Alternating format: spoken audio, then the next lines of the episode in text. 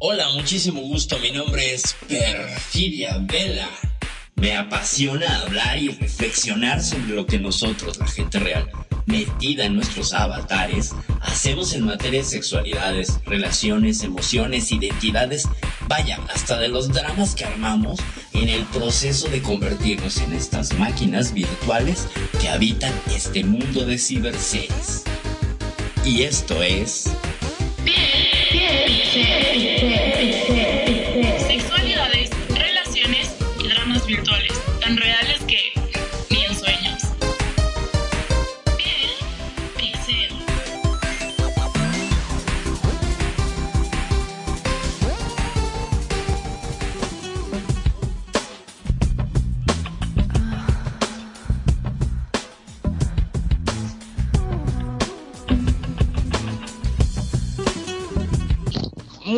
noches, público de Radio Consentido, ¿cómo están? Bienvenidos a este 2023 y a una nueva aventura con Piel Pixel que estrena todo menos locutora. Menos locutores, pero todo lo demás se mantiene o lo estamos remodelando. Gente de Radio Consentido, gente que nos escucha en las diferentes plataformas. Yo soy Perfidia Vela y hoy, hoy, hoy estoy muy contenta y muy emocionada porque aparte que estamos estrenando escenario y estrenando pues imagen, eh, pues volvemos a retomar los programas después de un mes y cacho de vacaciones, que se nos atravesó el mundial, se nos atravesaron las fiestas de Navidad y de fin de año, pero ya estamos aquí repuestos de la tremenda borrachera, un poco más Magnum, porque después de celebrar el campeonato del mundo, pues bueno, todavía trae resaca. Magnum, buenas noches.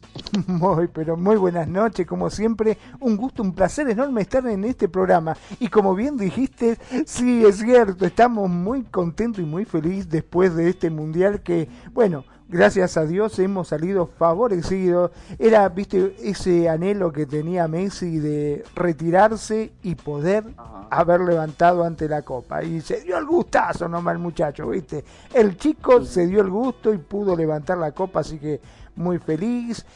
A la gente, pese a que el mundo sigue y tenés que ir a trabajar y tenés todos los mismos problemas de siempre, pero es como que lo tomás con otra forma, otra gana y estás contento y ya, viste, como quien dice, me tomo una garompa y que sea lo que quiera. me rebala todo, sí, sí, ya lo tomás todo con otro optimismo. Sí, pues es una notición, ¿no? Es una notición, es una de esas experiencias que, pues bueno, eh, me imagino que te cambia la percepción del mundo, ¿no? Si celebrar un gol emociona a la gente, ahora imagínate, pues tener, tener la corona, ¿no? Tener la corona y decir, bueno, somos los mejores en estos cuatro años, ¿no? Después de, de que eran 36 años, ¿no? Que desde Sí, México 36 86. años, exactamente. Ujú, desde 36 acá. años. Y bueno, ya sería la tercera. Ahora están contentos todos con sus tres estrellitas ahora. Muy bien, pues entra ya Argentina dentro de los de los tricampeones, ¿no? junto De con tricampeones, Italia, junto con Ahora, ¿qué Alemania. problema? ¿Qué problema se armó con Francia? Francia, vos podés creer que estaba juntando firma para poder este pedir a la AFA, o no, a la, a la FIFA, ¿no? FIFA sería A la FIFA, que, ajá. que vuelvan a repetir la final del Mundial. Porque decía que el arbitraje no había sido adecuado. Pero bueno, nada, eh, viste Híjole, que es... híjole, sí, es un tema complicado. Eh, tres campeones del mundo para Argentina y les ha tocado envueltos en polémicas, ¿no? Eh, también incluso cuando perdieron con Alemania, una polémica y con un penal de que pitó un árbitro mexicano, Codesal, nefasto, todos lo odiamos, por supuesto. Eh, siempre, eh, pero es- creo que es parte de los, de los deportes, ¿no? O sea, es humano y, y hay cosas que, no, independientemente de si entramos en un debate, fue penalti o no fue penalti, eh, que queda ensombrecido el esfuerzo de este hombre, el francés, ay, ¿cómo se llama? El, ¿Ves? Ya se me olvidó su nombre. Bueno, es más, de hecho, el francés estaba, eh, había sido siempre el mejor eh, entrenador. Y resulta que Scaloni, el director técnico de la selección, quedó en el primer lugar, le sacó el puesto también, como el mejor director técnico del campeonato, digamos. Digo, yo más enojado estaba todavía. Yo, no sabía que daban ese premio. bueno, me voy enterando. No sabía que daban premio al de mejor director. Eh, sabía que hacían una selección como de los mejores jugadores y así. Pero bueno, pues un mundial, un mundial raro, ¿no? En unas fechas raras. Raro, sí, raro porque fue en diciembre, ¿no? pero pues les tocó de regalo de Navidad a todos los argentinos, un muy bonito regalo y mucha felicidad en todos los, hogares argentinos. Y yo no quería dejar de, mencionar pues ese momento porque no habíamos coincidido cuando pasó todo. El último programa que hicimos ya estaba el Mundial, pero pues bueno, estaba todavía en, fase de calificación. Ahí empezaba Argentina a remontar después de, enfrentarse a los a los árabes que bueno que perdimos sí ese fue otra que un balde de agua fría, pero fue raro el mundial, ¿viste? Fue raro, este campeones quedaron eh, nada, quedaron fuera, fue fue terrible, la verdad que fue un mundial raro, la verdad, como raro fue raro. Pues por el lugar, ¿no? También desde Qatar y toda la elección y toda la polémica alrededor, no podía ser un mundial menor, ¿no? o sea, la organización fue polémica, ya sabes, todo este escándalo de corrupción. Uf no. solamente eso, lo que a mí me llamó la atención, cuando se hacen normalmente en la televisión, en la radio, en donde vos quieras que hagan encuesta, se dice que Argentina está pasando por un momento bastante complicado, sobre todo después del COVID y todo esto. Eh, digamos que no hay un peso por ningún lado. Ahora, empezó el Mundial no sé de dónde miércoles sacaron plata, pero todo el mundo se fueron a Qatar. ¿De dónde carajo sacaron? ¿Vos sabés? Sí, se agotaron los vuelos. Todo el mundo decía, pero ¿cómo? Si nadie tenía un mango, ¿de dónde sacaron la plata? Porque, ojo, no es solamente pagar el viaje, después mantenete allá, ¿viste? Lo que salía, todo en dólares. Claro. E, es un fenómeno muy extraño con las pasiones de las personas, ¿no? Como, como eh, se hacen ese, ese tipo de, de, Es también como con las celebraciones religiosas, no tienen dinero, pero pum, van y se gastan un montón de dinero y de... ¿No? En que, con que salga la celebración y que la, el santo cercano esté, pero no tienen para otra cosa. Y también sucede con el fútbol. Es muy extraño. ¿De dónde sacan el dinero para irse de viaje tan lejos? y quedarse allá un mes, ¿no? Además, pues a quienes les salió más caro fue a los aficionados de Francia y de Argentina, porque los que tuvieron que estar más tiempo, ¿no? Aunque creo que tú compras el boleto para quedarte más tiempo, esperas a que tu selección se quede hasta el final, ¿no? O al menos si compras el boleto de la final, pues no lo vas a revender, y menos ahí donde no los dejan ni tomar alcohol.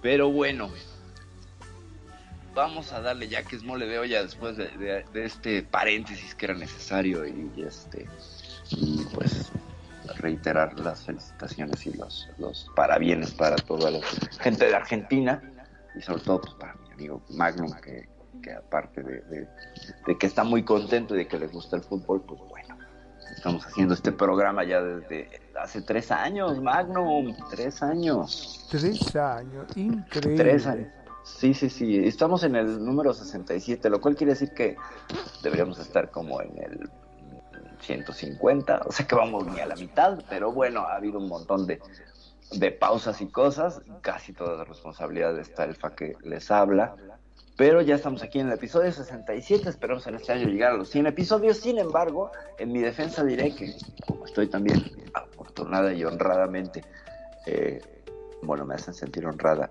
por estar en otros programas aquí en Radio Consentido. Ya llevo más de 100 programas, no en este, pero sí hago la sumatoria de todos, pues sí ando rozando esos 150 programas, casi 300 horas de emisión.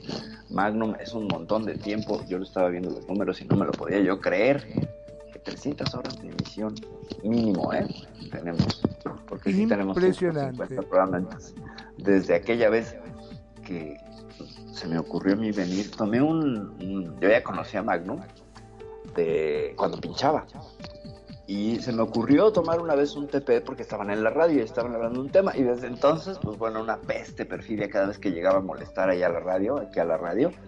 Hasta que pues decidieron, sabiamente, Nani Magnum, pues darme un programa para que me callara. Entonces aquí me tienen y sigo sin callarme diciendo zarandajas, pero ahora de manera más eh, oficial.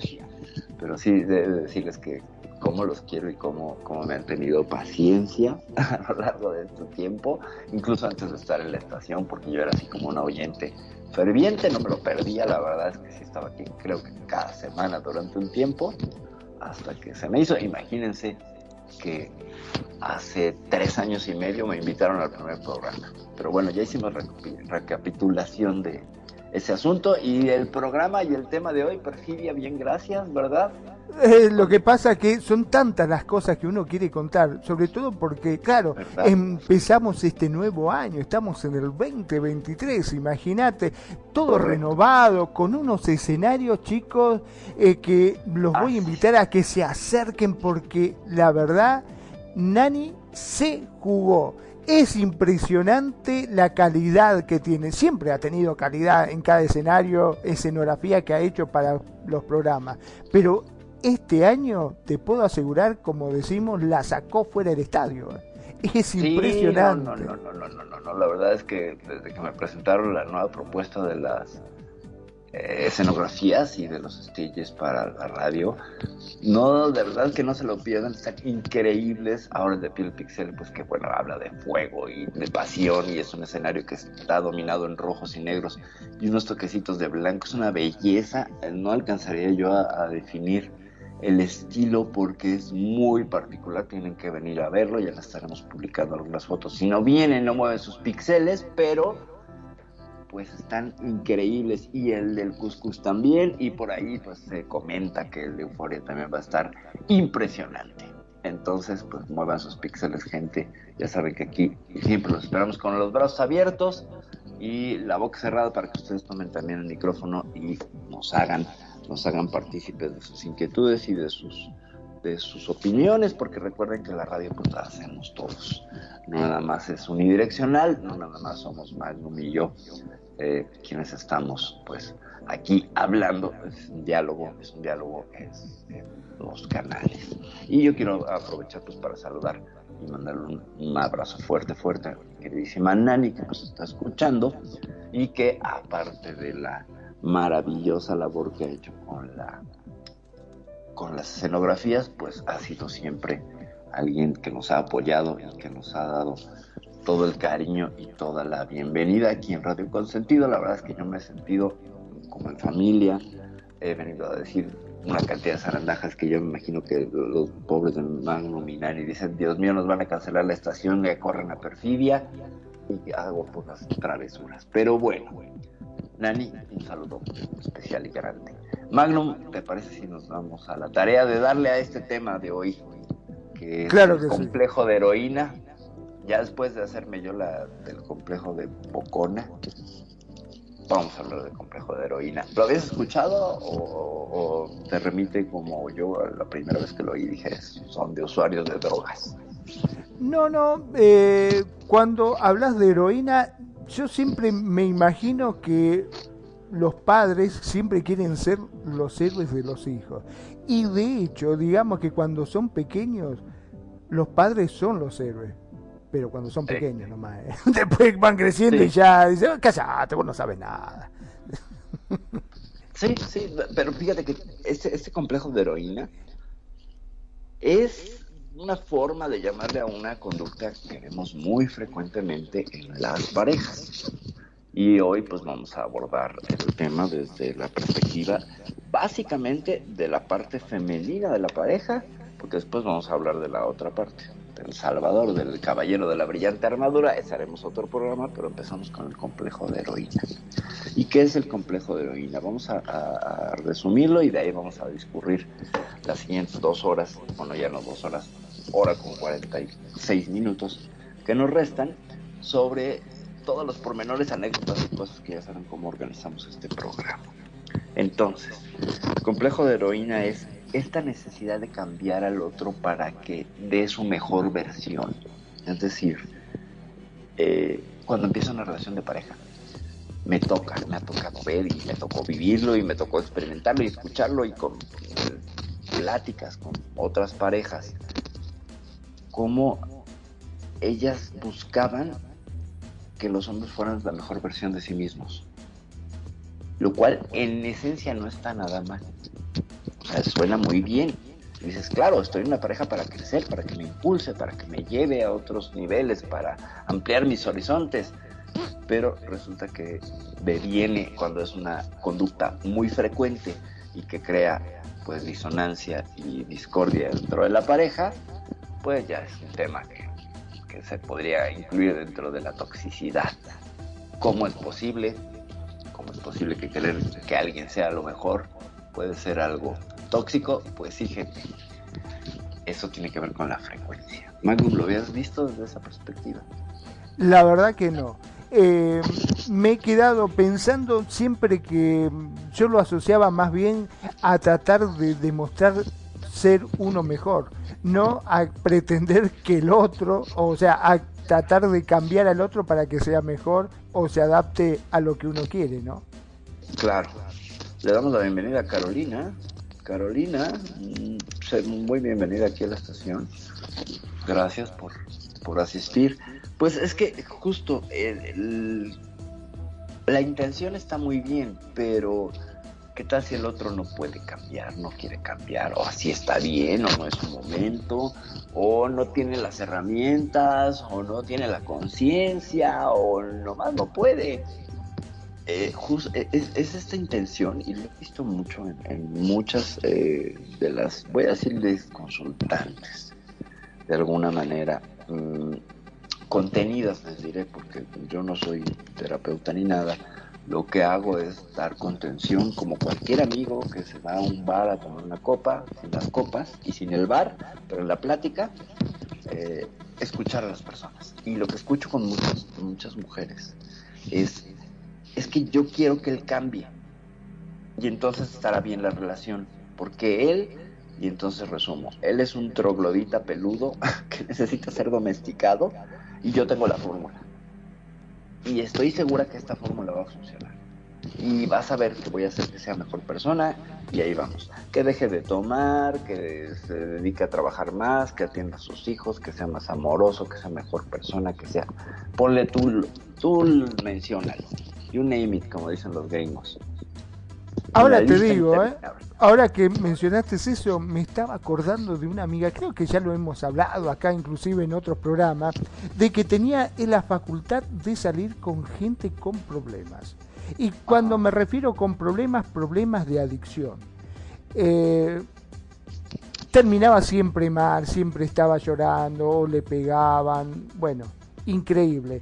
Pero siempre, digamos, tenía ese ese sentimiento de querer sacarlo, que el amor todo lo puede.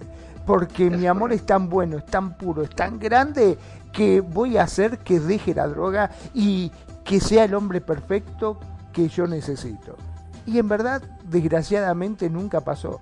Lo peor del caso es que no era solamente con un hombre, sino en varias relaciones siempre era como que lo buscaba, ¿no? Ahí hablamos de un patrón ya hablamos de un patrón y podemos analizarlo desde muchas vertientes terapéuticas y encontraremos en muchas de ellas.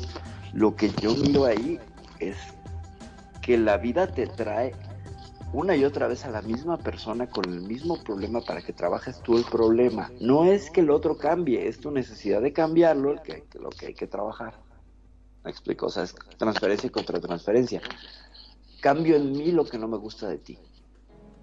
Exactamente. Eh, eh, pensamos, ¿no? Y caemos mucho en este que el otro cambie, el otro es responsable, el otro tiene que hacerse cargo, el otro, y, yo señalo sus errores, y entonces, bueno, a ver, de entrada, gente, no nos gusta que nos digan cuáles son nuestros errores sin que nosotros lo hayamos solicitado, a menos que el error sea pues muy frecuente, evidente y cause daño, claro, pero hay cosas que no son necesarias de mencionar, y ahí empieza una tensión en la pareja que es incomodona, que es complicadona, porque pues una vez pasado el enamoramiento, la etapa de la limeranza, donde todo es perfecto, pero en realidad vemos todas estas banderas rojas todo el tiempo y se quedan grabadas, solo que no las teníamos conscientes, están a nivel inconsciente. ¿Ok? Entonces, si el hombre vemos que bebe, por ejemplo, que bebe todos los fines de semana y que se pone un poquillo violento, de todas maneras, pues no importa. Yo, como estoy enamorada, pues lo paso por alto y a lo mejor se le quita, ¿no? O sea, en este pensamiento mágico, a lo mejor se le quita, va a dejar de ser bebedor porque está conmigo, porque yo soy tan buena, tan buena, tan buena, y mi amor es tan bueno, tan bueno, tan bueno, que lo va a curar y lo va a sanar y lo va a purificar. Esa es parte del pensamiento de, la, del complejo de heroína, que es súper tóxico, súper complicado, y no tóxico hacia el otro, sino hacia una misma. Es una conducta que busca controlar. Lo que vemos ahí es necesidad de control. ¿Qué dice de mí esta necesidad de cambiar al otro? Es necesidad de control. Tienes razón, mira vos, sí, ahora que mientras te escucho que lo estás diciendo, es como que empiezan a encajar las piezas, ¿viste? Porque eh, cuando pasan estas cosas, normalmente uno se queda pensando, pero esta chica está loca, esta piba está mal, ¿qué es lo que le pasa? Viendo tantos chicos, eh, cómo siempre agarra esta gente, no quiero decir con esto que sean malos o que sean buenos, dejémoslo a un costado, no hay que prejuzgar, ¿no? Pero ¿por qué razón siempre se mete con este tipo de gente? Claro, y ahora que lo estás explicando, es como que empieza a encontrarle un poco de sentido a la cosa. Correcto. Eh, es, que, mira, fíjate, la, la, la versión más bonita del asunto en la versión bonita, la vida le trae al maestro de vida para que aprenda a no controlar. ¿Qué tiene que hacer alguien que trae esta ansiedad porque el otro sea como ella quiere? Pues soltar y aceptar. Y ahí es donde tiene que trabajar en el soltar y en sentir que no se cae el mundo ni se desmorona porque ella no pueda controlarlo. Pero, ¿qué pasa en las relaciones de pareja? Pues lo que queremos es controlar, que no se nos vayan, que no mire a otras, que no ande de Cusco, que no ande mensajeándose con nadie, que, que me mire solo a mí. Entonces evitamos que el amor pase. Lo que hacemos es poner una serie de, de líneas ahí, de, restricciones y de cauces. Miren, el amor es un río, un río que va sinuoso así por el bosque, bien bonito, fluyendo a su ritmo.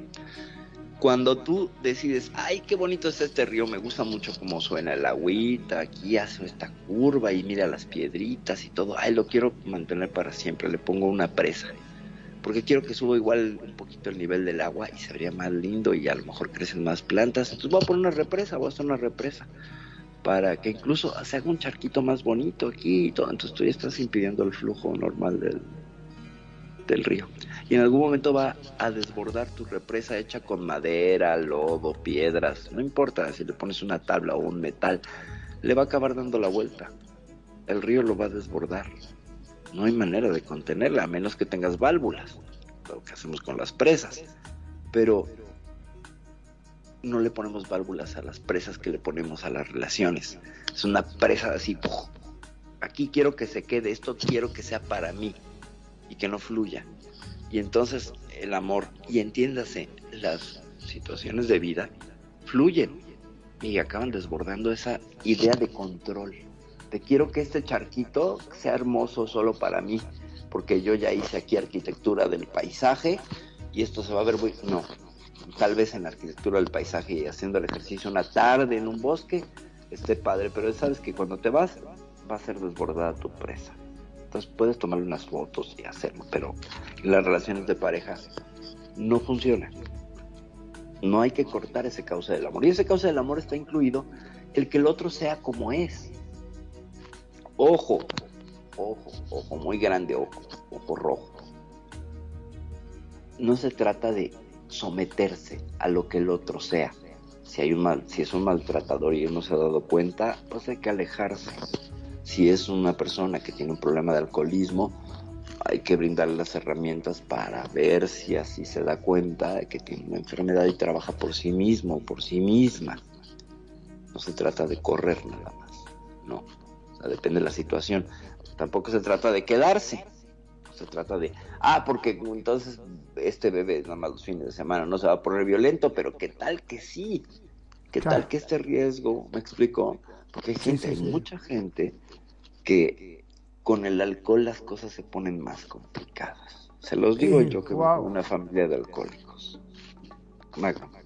Sí, sí, que realmente a veces este hay de los conocidos que yo tengo, ¿no? que, que toman, digamos, está el que se queda dormido sentado, que toma, viste, y se queda dormido y no molesta y no jode, simplemente tomó y se quedó ahí donde está, pum, se quedó dormido.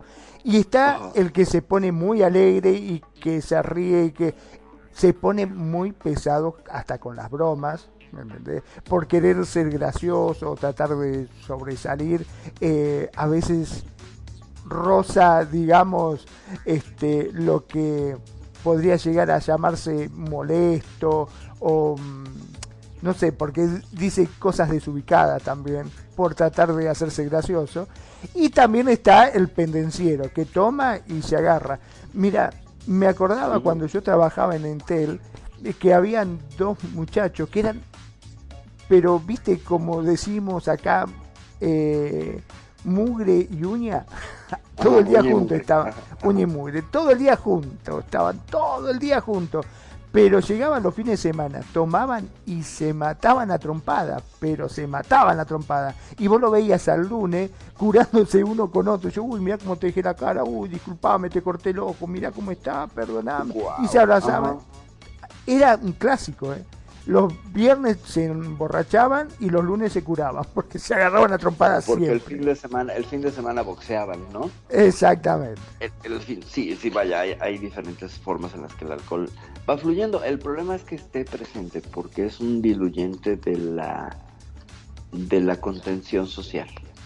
Entonces eh, uno se siente más eufórico, más liberado, etcétera, pero no nada más en la parte positiva, porque también pues recuerden que somos una ruleta emocional que está funcionando todo el tiempo y el alcohol no la detiene. Entonces tú en alcohol vas a estar en varias emociones, aunque alguna primara, eh, pero puede ser que en algún momento donde toque emociones que no estén muy lindas, en materia de pareja, sea un, pues un gatillador de, de la violencia. Entonces, lo que vemos y lo veo mucho, mucho, lo escucho mucho, es de cómo hago para que mi marido deje de tomar porque es violento y me pega. ¿Ves? O sea, es que estoy hablando de casos eh, reales, de casos donde pues me han consultado para para resolver esta situación, ¿no? Yo lo primero que hago es, ¿cuánto llevas con él? Cuatro años, ¿no? Y te ha golpeado desde el año, ¿no? O sea, se enamoró, lleva tres años de golpizas y que, pero es que va a cambiar, pero es que yo sé que va a cambiar pero es que si yo lo amo mucho, él va a cambiar. No, gente, querer a alguien no es una fuerza mágica que le transforme. Sí, le va, a engrandecer, pero es, pero es como otro nivel. No toca la herida. ¿Puede sanar la herida del amor? Sí, claro, puede sanar las heridas de infancia, pero es temporal, es un placebo porque el sanar las heridas de la infancia le corresponde a uno mismo. Yo puedo estar en una relación de pareja que me digan, ay, te amo, perfidia, yo no te voy a traicionar. Por ejemplo, que yo tengo un problema con la herida de traición. Es así la que más me persigue. De hecho, la traición es la perfidia. Por ahí me llamó perfidia. O sea, si no traigo yo la herida en el nombre, pues díganme cómo le hago para ponerle pocos, porque más evidente no puede ser. Entonces, a mí me confunde que me confundan si alguien me da mensajes cruzados, me confundo. Entonces, si alguien viene y me da mensajes claros, pues claro, voy a florecer y voy a sentirme segura y no va a pasar este recuerdo doloroso de la infancia de la herida de traición. Hasta ahí el amor. Pero, es difícil, ¿eh? Qué difícil que es eso. Sobre todo porque en este caso, la persona golpeada empieza a justificarlo, porque en el, en el momento dice, no, porque me pega, porque es bruto, porque es malo, por esto, por el otro, lo voy a dejar, se terminó, qué sé yo. Y cuando se le pasa, empieza, no, pero que por ahí, viste, eh, yo hice algo malo, yo sé que me, por ahí no debería haber hecho esto. No, pero no es excusa. Lo que uno siempre le dice, no trates de justificarlo. No, pero después, bueno, porque al otro día viene totalmente arrepentido, me trae flores, no sabe lo bien que me trata. Pero la paliza que te comiste, ¿qué? Sí, sí, sí, sí, sí, sí, sí. este, este binomio amor-odio, este binomio violencia-restauración, eh, este binomio eh, de te maltrato y luego te cuido, te sobrecuido incluso, Pues no es una forma, es un lenguaje de la agresión y es una forma enferma del amor. Es una forma enferma porque, porque no estoy entregando un amor verdadero. No estoy entregando un amor puro, un amor que me permita darme cuenta que si voy a, si me dejo llevar por mi ira, o mi ira combinada con alcohol, eh, no estoy teniendo control, soy una persona descontrolada y entonces lo que le ofrezco al otro es descontrol. No amor, le doy descontrol. Pum, le vomito este descontrol, que es lo que vemos mucho. Y, lo donde está el complejo de heroína, muy arraigado, es en ese quedarse de las mujeres, esperanzadas a que de manera mágica venga un hada, o el amor, o un beso, o un escote, o un arreglo, y el otro va a cambiar. No, no cambian. No cambian porque no cambia la persona que no se haga cargo de sí misma. ¿Quieren que cambien sus parejas? No es a besitos, no es a caricias, eso está bien, está muy padre, pero eso no va a hacer que cambie.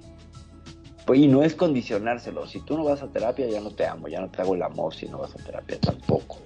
La persona tiene que nacer de sí misma la conciencia para decir, efectivamente no puedo con esto, necesito ayuda. Necesito alguien que me dé perspectiva. Punto.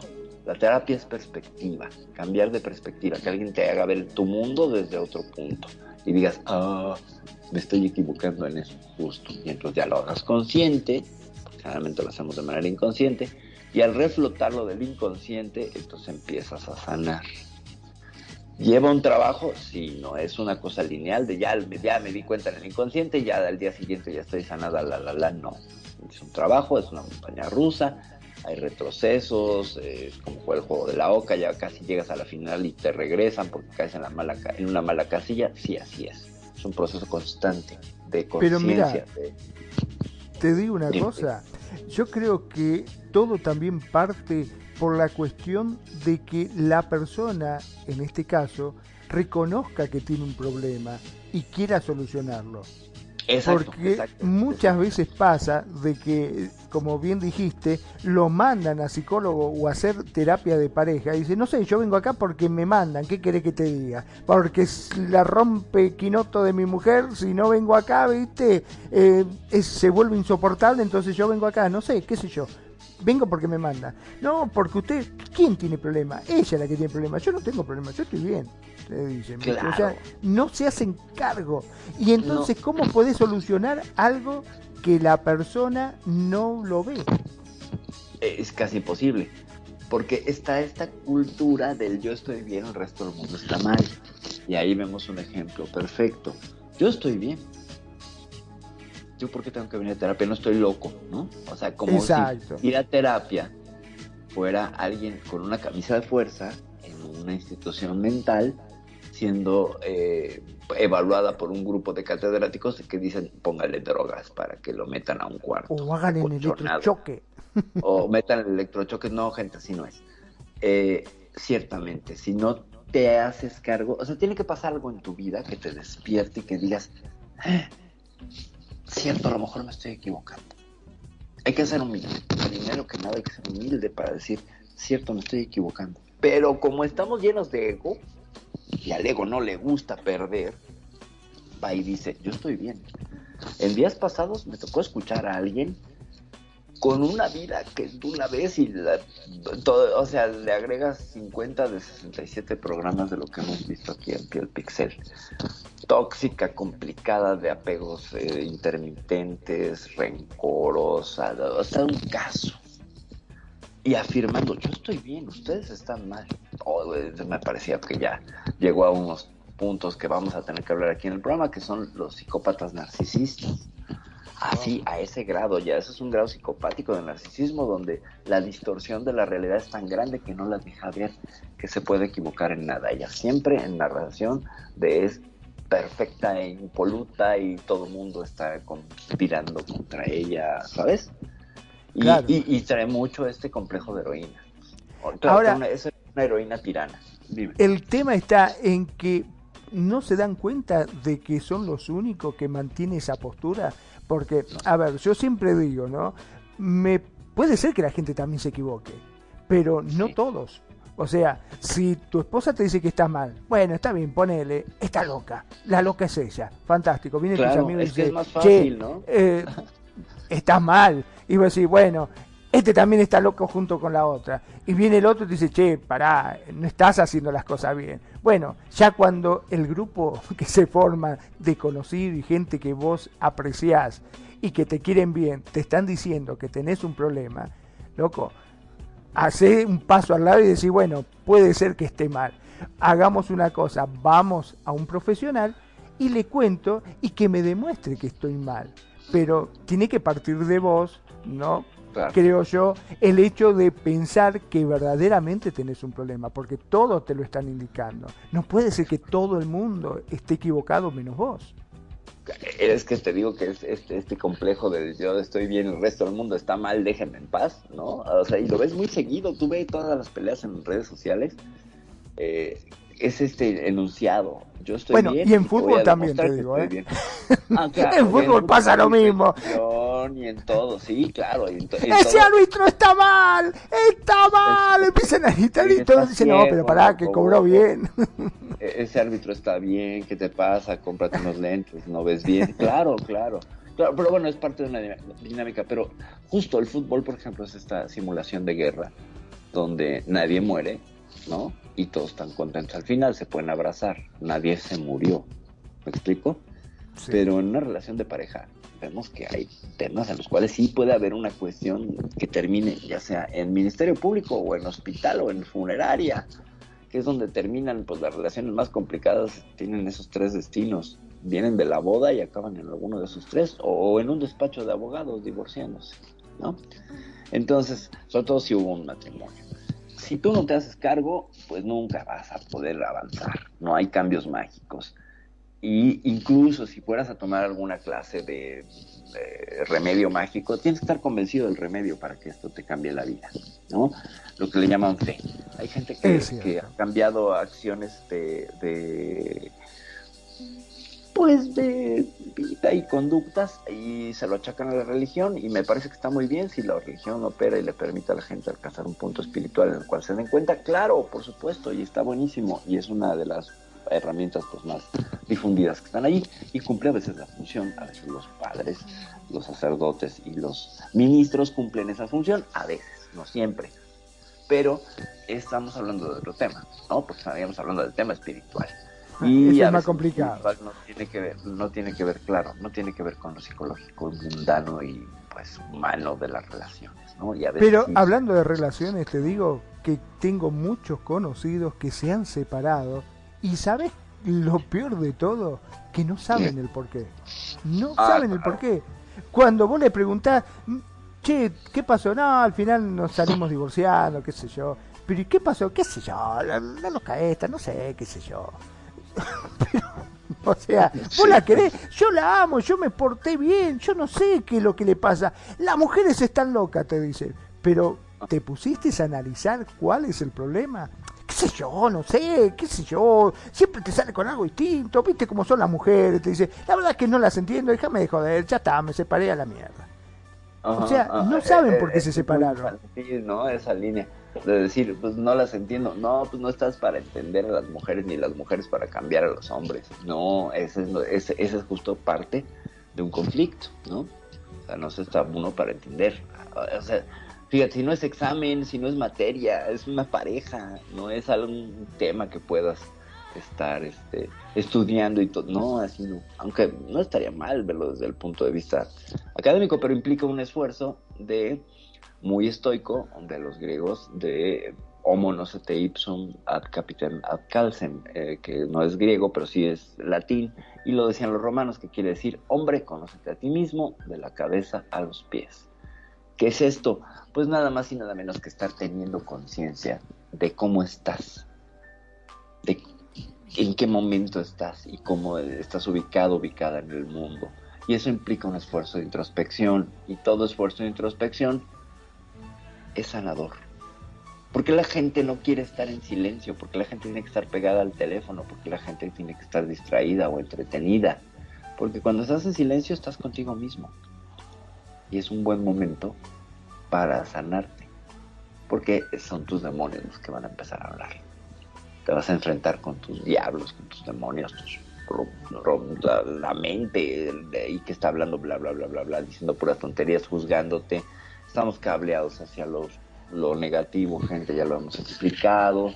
Eh, vamos a ver también en este año los tres modelos eh, de la región cerebral que nos domina, porque no todos nos domina la misma región, esto está bien interesante, pero dependiendo de ese modelo, a todo lo que nos pasa es que no caemos en autoconciencia porque no nos enseñaron a ser autoconscientes, porque no nos enseñan a hacer introspección, porque en la escuela no nos enseñan a hacer introspección, dirían los fabulosos Cadillacs. En la escuela nos enseñan a memorizar fechas de batallas, pero que poco nos enseñan de amor.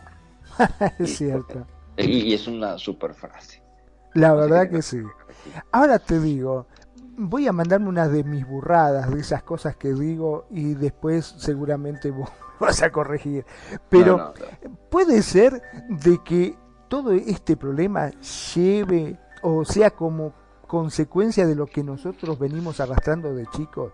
Porque me ha pasado de yo lo pienso de cuando era pibe, que nos juntábamos con los otros y decía, ay, no veo la hora de mm, conseguir una novia y casarme, porque si me caso voy a tener sexo cuando yo quiero, voy a tener una persona que me va a hacer la comida, que me va a lavar la ropa, que me va a tener la casa ordenada, perfumada, yo voy a trabajar y yo llego y ya va a estar todo ordenado, todo listo, todo eh, hermoso, la comidita calentita y cuando termine de comer, ¡fa!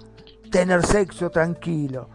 O sea, es ese mm, estereotipo que no sé si de dónde lo venimos arrastrando, si nos metieron un chip o qué pasó, pero yo creo que no se adapta a lo que es el 2023, ¿no es cierto? en la cual estamos en una situación en que el hombre trabaja, la mujer trabaja y dentro de poco hasta los pibes van a trabajar también porque no alcanza la plata para nada y eh, trabajan ocho horas y tienen que venir corriendo a hacer la comida, a limpiar la casa. No, hermano, yo creo que eh, ahí se cayeron todos los estereotipos, se cayeron todo. Hay que ponerse la camiseta y salir los dos a enfrentar las cosas por igual, me parece.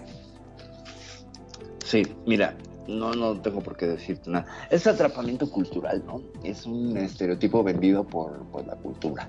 ¿no? O sea, la fórmula me caso, tengo empleada doméstica con la cual puedo tener sexo. Exacto. No, pues no, pues no, porque no está correcto. En realidad es un planteamiento que viene de muchas películas y de muchas series y novelas y cosas que nos venden y vivieron felices para siempre. Pues no, se murieron, ¿no? Seguramente, nunca para siempre, pues si no somos inmortales, habría que cambiar esa frase de esos finales supuestos y felices. Mm, en realidad, lo que hacemos es escapar, ¿no? Ahí es una escapatoria. Eh, y además, pues está bien troncado ahí el complejo Edipo, ¿no? Entonces se ve un edipazo ahí mortal, porque, pues, en resumidas cuentas, buscamos una pareja que nos recuerde lo familiar. Y lo familiar nos lo enseñan nuestros padres, de alguna manera. Si no es exactamente la figura paterno-materna, buscamos algo que se parezca. Siempre. No hay manera de salir, gente. Ya sé que suena ominosa y casi, casi dogmática, pero por lo que yo he visto, lo que he experimentado y en mi limitada visión del mundo, lo he de decir. La conclusión a la que llego, la cual es mi opinión, puede estar equivocada, es que buscamos a, de alguna manera la familia que nos crió de manera original, la familia primigenia. Entonces, eh, que busca finalmente quien quiere tener una pareja y estar casado y tener sexo y todo, pues está en un estado de confort, ¿no? Volver a la matriz de la mamá, acurrucarse y dormirse después de ver Netflix, pues, es volver a la placenta de mamá, volver al útero, de alguna manera, y estar seguros, ¿no? Porque el mundo pues finalmente es demasiado frío y ruidoso y complicado de entender. Entonces, pues sí, evidentemente buscaremos esos espacios de silencio post-placer, ¿no?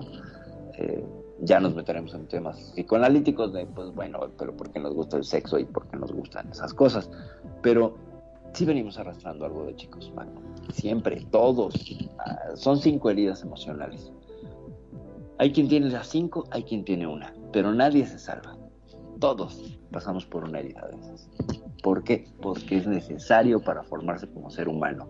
Hay que romperse para poder crecer. Tienes que tener una herida, un anhelo, un algo que al no ser eh, resuelto te obliga a moverte y a llevar tu vida como adulto. Resuelto o no, es el punto de inflexión que hace que te muevas. Lo que decía tu amigo, ya quiero casarme, crecer y casarme para tener sexo todos los días. requiere de llenar ese hueco. Pero el problema está en que traigas a alguien que te llene el hueco, que dependas del otro para que esta herida sea sanada. ¿Me explico? bueno, porque también están los prejuicios que tienen, porque ese es el pensamiento del hombre, o del chico en este caso. Yo creo que la chica también tiene su estereotipo, su, su pensamiento. Decir, ay, quiero casarme y vivir como una princesa, que me, que me dé todo lo justo, que tenga gente que me limpia claro, que limpien, que cocinen, ¿entendés? Y yo, este, estar como una reina en la casa, que él llegue y me diga, vamos a pasear, vamos acá, me compre y me dé todos los gustos y me lleve a comer a los mejores. Me trate como una reina. Claro. Y entonces fíjate cómo hay esta actitud eh, de existencia parasitaria por mi linda cara. Suena durísimo, yo lo sé, pero es parte de un sistema de entrenamiento donde se busca una completud a partir de lo que yo valgo y que es autoimpuesto y que yo le exijo al otro y entonces resuelvo mi vida. ¿Me explico? O sea, es un poco pensamiento ochentas, noventas y más, pero donde yo solo por el hecho de ser mujer tengo que ser tratada como una reina. En la pareja, en la pareja, pues. O sea, yo entiendo que sí, respeto, que sí, no violencia, que sí, sí, claro. Pero específicamente en el tema de pareja, me ha tocado varias que dicen, yo soy una reina y como tal me tienes que tratar. Y el otro, pues bueno, tiene sueldo, pero de caballerango, ¿no? Entonces le alcanza claro, no, no y avena. Exacto. Y la otra, de hecho, de hecho, los problemas más de una vez lo hemos escuchado hasta en la televisión, en los noticieros ha salido cuando la mujer se para y dice, ah, no, querido, si querés esto, esto lo tenés que mantener. Si no, me busco otro que me mantenga y me trate como una reina como yo verdaderamente me lo merezco. Claro. Eh, la cultura del mérito también vemos ahí, ¿no? La cultura del yo merezco. La cultura de la inmediatez y el yo merezco que ahorita pues seguimos todavía arrastrando bastante colita de este asunto donde yo merezco porque valgo y por como valgo merezco lo mejor. Y entonces está muy bien, el enunciado suena muy bien, lo apoyo. El problema es que al momento de la elección de, la elección de pareja, eligen a alguien que no les llena eso. Es todo lo contrario. Eligen frecuentemente, no todas, algunas, la gran mayoría, eligen a alguien que no les complementa, no les complementa, pues no les termina de dar el, el este complementa no es un barbarismo, es un anglicismo barbarismo. Lo que pasa es que debe ser difícil conseguir la persona ideal, ¿no? Porque dice, por ejemplo, me quedo con este porque es hermoso. Mira qué carita bonita tiene, qué ojitos hermosos, exacto, como a mí me gusta. Sí, me gusta este, pero es vago no, trabaja ni de casualidad, pero bueno, qué sé yo, pero es bonito. Y el otro, pero ¿por qué no te quedas con este? Que este trabaja, tiene sueldo fijo, eh, es estudioso, estudia, está en la facu, se va a recibir, tiene buenas notas. Sí, pero fíjate, es feo. ya yo me quedo con el lindo. Ah, ah, es que también ahí tiene que ver, fíjate, este modelo discriminatorio del amor romántico que ya lo he mencionado algunas veces aquí en el programa. Nos solemos despreciar el amor y prevalecemos o le damos más jerarquía a la belleza física. Es decir, eh, vamos a enamorarnos de quien nos guste, ¿no? De quien nos llene el ojo, no de quien nos quiera. Indefectiblemente, porque puede venir alguien que nos ame sinceramente y profundamente, pero si es Betty la fea, con Pere, tú no me gustas. O si es eh, alguien que no es como varón muy agraciado, no, aunque tenga dinero. Bueno, no sé, que no una gold digger, pero eh, tiene que ser este, este, esta idea de, del voy a discriminar y no sé qué tan bueno sea. ¿eh? O sea, sí es práctico y habrá quien me diga, no, pero sí, estás loca, pues cómo no vas a estar con alguien feo, etcétera, etcétera. Estamos hablando del amor, no de la apariencia física. Y conozco parejas disparejas, donde ella es muy guapa y él es un horrendo, pero la ama con pasión y locura. Y al revés, ¿eh? donde él es atractivo físicamente, ella quizás no tanto, pero hay un amor profundo, hay un amor eh, muy real. Y entonces se saltan esta idea de la discriminación por atractivo físico, que sí existe y que sí ejercemos, y me incluyo, me incluyo. O sea, yo sí he dejado pasar gente que me dijo, estoy locamente enamorada de ti, pues, mi hija, pero no me gustas. Y me pasó aquí en SL. Me quería venir a visitar a mi país. Nos conociéramos en RL. Y yo dije, no, gracias, porque pues no me gustas. Y no quiero hacerte un desplante, mejor te lo hago aquí. Así, esta que les habla, esta que tiene este programa y da consejos y se cree con su propio complejo de heroína, la salvadora de no sé cuántos píxeles, pues sí, yo también lo he dicho, por supuesto. Claro, soy la primera en que, ay, no, si no me gusta, no. Y lo critico, por supuesto, porque es algo que tengo que trabajar. Estoy consciente de ello, aunque no sé si es de mis prioridades. Ojo, no sé si es de mis prioridades. creo que hay otras cosas que son más profundas, pero creo que sí es un, no, un no lubricante de las relaciones que no permite que te sea, que te sea, pues encontrar un amor verdadero. Es que la gente busca el amor verdadero y cuando llega no lo quieren porque está feo o porque es un renacuajo, ¿no? O porque no es bonita o porque no sé, ¿no? Entonces sí, hay seres humanos somos bien complicados, bien contradictorios. Yo acabo de dar un ejemplo de ello. Pero sí, ciertamente discriminamos por apariencia física. Y ya que nos estamos acercando a la mitad del programa, yo quiero aprovechar para agradecer a toda la gente que nos está siguiendo en redes sociales y mandarles un saludo. Yo sé que no me está escuchando porque ahorita está trabajando, pero le dio, le dio, me importa mi queridísima Kimi Takeuchi. Kimi, preciosa, beijos, beijos, es mi mejor portugués que puedo decir. Gracias por escucharnos. Bueno, por no escucharnos, por darle like, ya quizás después te pase el link. Mi queridísima Bárbara, Bárbara, besos, gracias por, estar presente. El infaltable Alejandro Guerrero Señorón, le mando un gran abrazo y muchas felicitaciones por todos los logros últimamente. Ya sabes que en esta estación, pues bueno, ¿cómo, cómo te queremos? Eh, Nora Bennett, Nora, preciosa Norita, te mando muchos besos y abrazos. Mi queridísima Luna Azul Leonor Fernández, a quien estuve a punto de ver el día de ayer y ya no se nos hizo, pero nos vamos a reunir esta semana. Claro que sí. Te mando besos y abrazos. Leonor hermosa, que te mejores. Ana María Guajardo hasta Chile, por supuesto, infaltable. Ana María, feliz año, Ana María, feliz año. Carla Paola Casares también, besos y abrazos. Veré Ángel Gótico, qué gusto escuchar de ti, mucho, mucho gusto.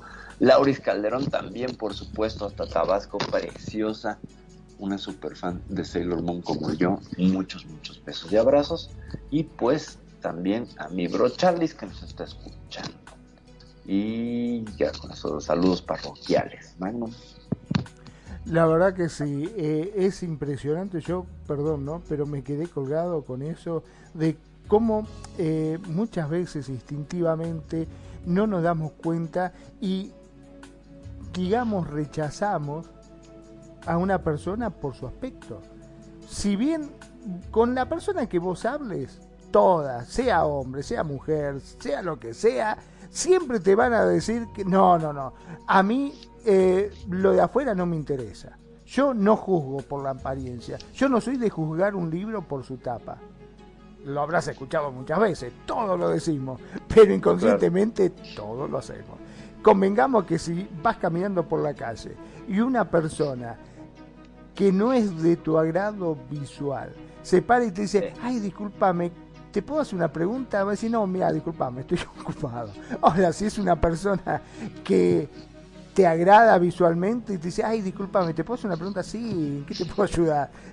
cambia automáticamente la temática, ¿no? Claro, sí, sí, sí, sí. Aunque te puedo hablar del otro extremo, ¿eh?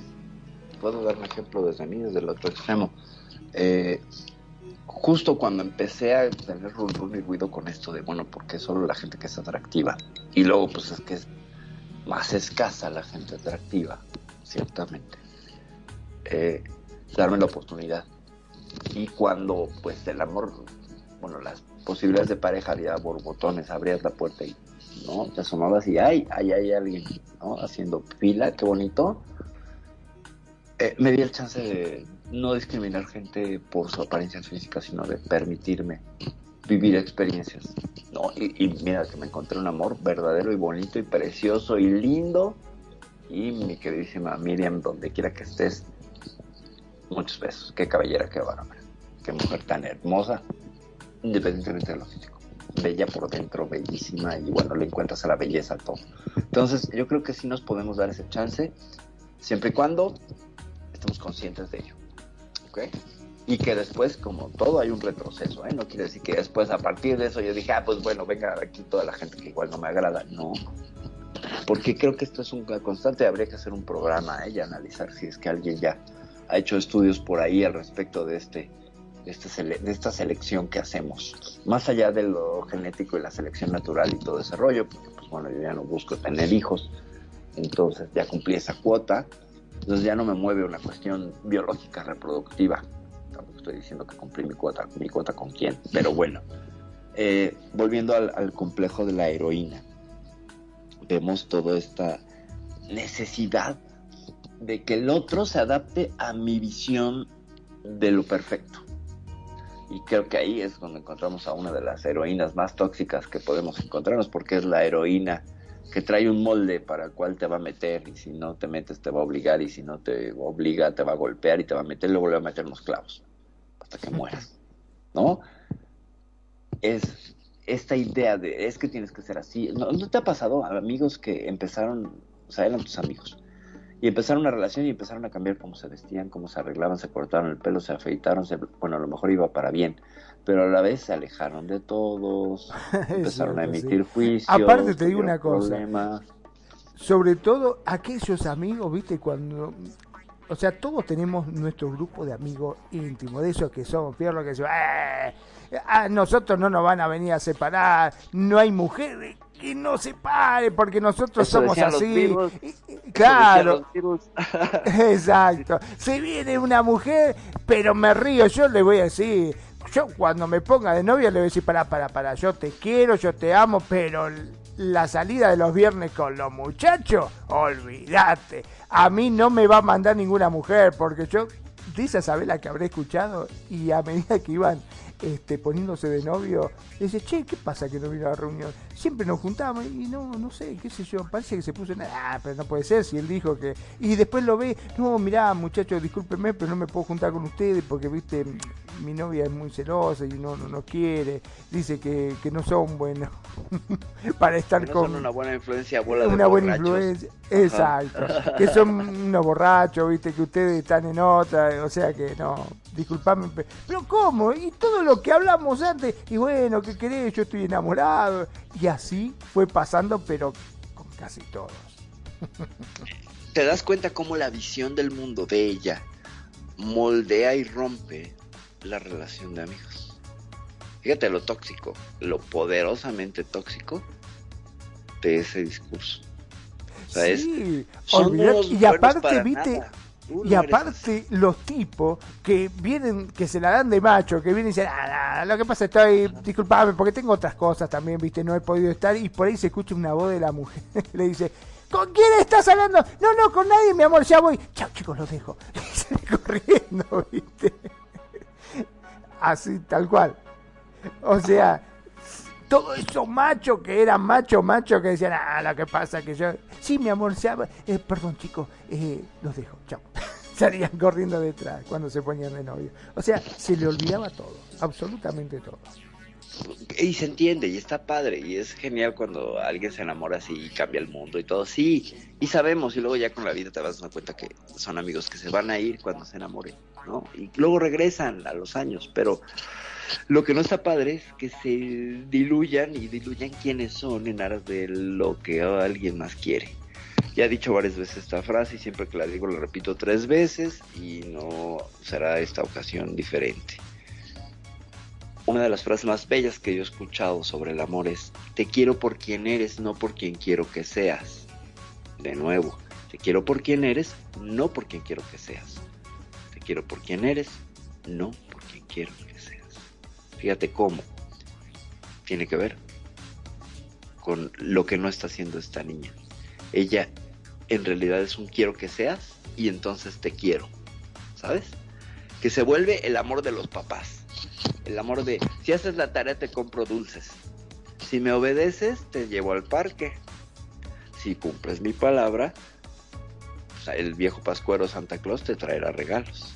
O los reyes, ¿no? Pórtate bien, o sea, el condicionamiento, el amor condicionado. El, amor condicionamiento por recompensa, digamos. ¿no? Sí, exacto, así es, mejor dicho no pudiste. Condicionamiento por recompensa pavloviano, además, como perrito pavloviano, ¿no? Tocan la campana y ya babeas porque sabes que viene la comida. Es tal cual. De esa manera es que se convierte el amor cuando tú quieres que la otra persona sea como tú quieres que sea. Y es otra persona. Y en el amor incondicional, justo en su nombre lo dice, no pone condiciones, no pone trabas, no pone diques, no pone pautas, no le dice al otro cómo ser o dejar de ser. Ama la esencia de quien es, porque esa esencia le atrajo para empezar esa relación. Querer cambiar a la pareja es traicionar el inicio de la relación, gente. Traicionar aquello que los tiene juntos. Así de fuerte. Y nos pregunta mi querida Azucena, secas Azucena, un saludo hasta allá, hasta Monclova. Eh, que de qué droga estoy hablando, digo, de qué heroína estoy hablando, le dije que de drogas, justamente, no estamos hablando de esas. Eh, dice que su mente voló muchísimo adivinando de cuál se trataba. Sí, yo sé que la palabra heroína pues remite, remite a sustancia, pero algunas heroínas pareciera que se metieron la idem y entonces se ponen muy locas, ¿no? O sea, creo que sí hay casos donde sí, de plano, de plano, eh, exageran en la necesidad de control. No puedes cambiar a la pareja. No, ya habíamos hecho un programa de cambiar a la pareja, pero no le hemos puesto nombre al complejo, no le hemos puesto nombre a la actitud, no le hemos puesto nombre a esta forma en la cual algunas, no todas, de las mujeres que me ha tocado conocer a través de terapéutico, de consultoría, de contención, en facilitación o bien por brega de la misma vida, pues eh, caen en ese estereotipo de querer salvar al otro porque ellas son pues poseedoras de un superpoder llamado ego. Bueno, no ego, no, pero ellas creen que tienen un superpoder. Este tipo de mujeres. No quiero decir que las mujeres no tengan superpoderes, claro que los tienen y algunas, bueno, traen cacheteando la banqueta a las personas. A mí me ha pasado, pero que yo hablo desde la cuestión con, con intención de manipular y de controlar. No, eso no, hablo Aparte de que es ficticio, ¿viste? Todo esto es ficticio porque como yo te digo, estos compañeros estaban detrás que le llamábamos, obviamente, el clásico pollerudo, ¿no? Este, ¡ay, va el pollerudo! No, muchachos, no digan eso, lo que pasa, que estoy enamorado, que qué sé yo. Y se sometía a todo lo que decía, por ejemplo, che, el sábado nos juntamos, vamos a jugar al fútbol. No, no, no puedo, porque quedé con ella que íbamos a ir al cine. ¿Pero cómo? Si siempre miramos fútbol juntos. Eh, no, pero viste, nada, qué sé yo tiene razón, quiere salir, pero bueno, vamos el viernes, no, el viernes quedé que iba a limpiar la casa. Bueno, lo hacemos el domingo, no, el domingo tengo que organizar el jardín. O sea, tenía la agenda completa, era imposible. Y así aguantó bastante tiempo. Pero en un momento, no te voy a decir días, sino meses o años, volvían con la cola entre las patas. Hola chicos, ¿cómo andan? ¿Cómo andan muchachos? ¿Qué pasó? No, al final este terminamos, porque no lo soportó más. Llega un momento que aguanta, aguanta, aguanta, aguanta hasta que ya no puede más. O sea, es todo efímero, todo ficticio eso. Eh, sí, pues sí, es que es ficticio. Es que, a, ver, diría Lacan, Lacan que es este psicólogo francés, que un poco se entienden, pero todos los que van a sus congresos dicen que sí lo entendieron, con un congreso lacaniano saludo para todos mis amigos que estudiaron psicología lacaniana. decía Lacan, el amor es dar lo que no se tiene a quien no se es. Es decir, yo te doy algo que no poseo a ti que no eres, a ti que no estás, porque eres una máscara eh, perdida en la química de tu cerebro. Y lo que te doy no lo poseo porque pues no está siendo, no proviene directamente de mi esencia. No te doy una suerte de amor químico que no es el real. O sea, es muy bonita la, la sí, es preciosa, es genial, pero no es el amor. Es una de las etapas, pero no es el amor, el amor, el amor real, el amor verdadero, el amor incondicional, consciente, no lo es. Yo creo que el amor tiene muchas cosas. El amor no es eso hermoso que te pinta. El amor tiene otras cosas. Tiene también eh, partes feas, porque tiene partes feas, partes duras que tenés que trabajar. Yo creo que cuando se decanta el entusiasmo, porque cuando nos enamoramos, cuando recién conoces a alguien, vos lo ves todo color de rosa. Se tira un pedo y vos decís, ay, hasta huele a perfume. O sea, no importa lo que haga, vos todo lo vas a ver bien. es así. Este, como decíamos, ¿te acordás? Eh, tiene verruga en la cara y va a decir, no, pero fíjate, está lleno de verrugas, no, pero fíjate, lo hace ser una persona exótica, este, le da un toque personal, todo lo ves hermoso. Y después cuando se te pasó ese entusiasmo, empezás a verlo, che, qué fea que te quedan las verrugas, la verdad que está... ¿Cómo puede haber andado contigo, no? claro, exacto. Y dices, pero ¿qué, ¿qué estaba pensando? ¿No? ¿Cómo anduve con esa persona? Sí, y supongo que lo han dicho también de nosotros, ¿no? Sí, olvídate, olvídate. Pero fíjense que eh, con este complejo de heroína hay una, una palabra muy interesante y que vertebrará todas las acciones, que es eh, la omnisciencia. Eh, ¿qué, ¿qué, es esta palabra? la omnisciencia es esta este conocimiento de todas las cosas reales y posibles. Bueno, en realidad no es que sean omniscientes y lo sepan todo, no, es pretender ser omnisciente. Es decir, creer que todo lo sabes. ¿no? Que tiene que ver mucho con el yo estoy bien, todo está mal, porque yo sé todas las cosas y ustedes conocen y son ignorantes. No. es cierto. Esta idea de omnisciencia, de superioridad, de yo sé lo que es bueno para ti y tú no sabes. ¿Sabes? Eso es bien fuerte, eso es eh, hasta psicópata.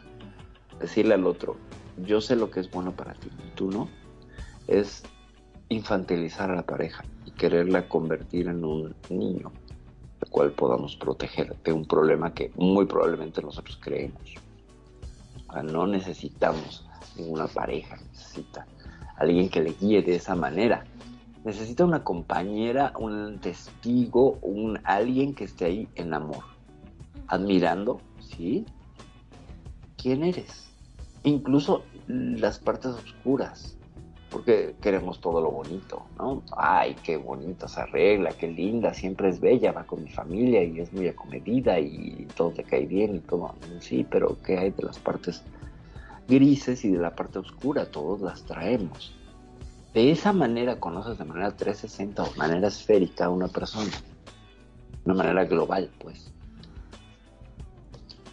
Y cuando solo quieres ver la parte brillante, pues también hay muchos problemas. Entonces la omnisciencia, la omnisciencia, o como demonios se pronuncia, a ver, aquí está, omnisciencia. Omnisciencia. Es, es, esta pretensión. Sí, sí, sí, exacto. Omni todo. Y es ciencia, de, creo que es conocer. ¿No? Saberlo todo, a tener el, conocimiento de todo. Se supone que en algunas religiones, pues, Dios es omnisciente, ¿no? Lo cual habría que también este, platicarlo en algún programa. Pero no son dioses, no son diosas, mis queridos escuchas, sobre todo a las mujeres a quienes estamos hablando hoy, eh, no tienen ese poder divino de, de, control y de sapiencia todo. Ahora te digo, ¿cómo puede ser de que cuando vos te, te encontrás con un amigo y lo ves totalmente enamorado, así con los ojitos brillosos, que, que están en otro mundo. ¿Qué es lo que primero te dice? No te dice estoy saliendo con una mujer, te dice estoy saliendo con una diosa, o estoy Ah, saliendo con un dios, o no. Sí, sí, sí. O es un dios en la cama, o es, O es un dios, Sí, sí, sí, claro, sí, sí, sí. No, además, fíjate qué importante se ve uno, ¿no? Diciendo, estoy saliendo con una deidad. Ah, sí, sí. El otro Es como que te da caché. Exacto. El otro día salí con Shiva, ¿no? Con Cali, pero pues como tenía siete brazos, me dejó toda pellizcada y ma- y manipulada y rasguñada en la madre.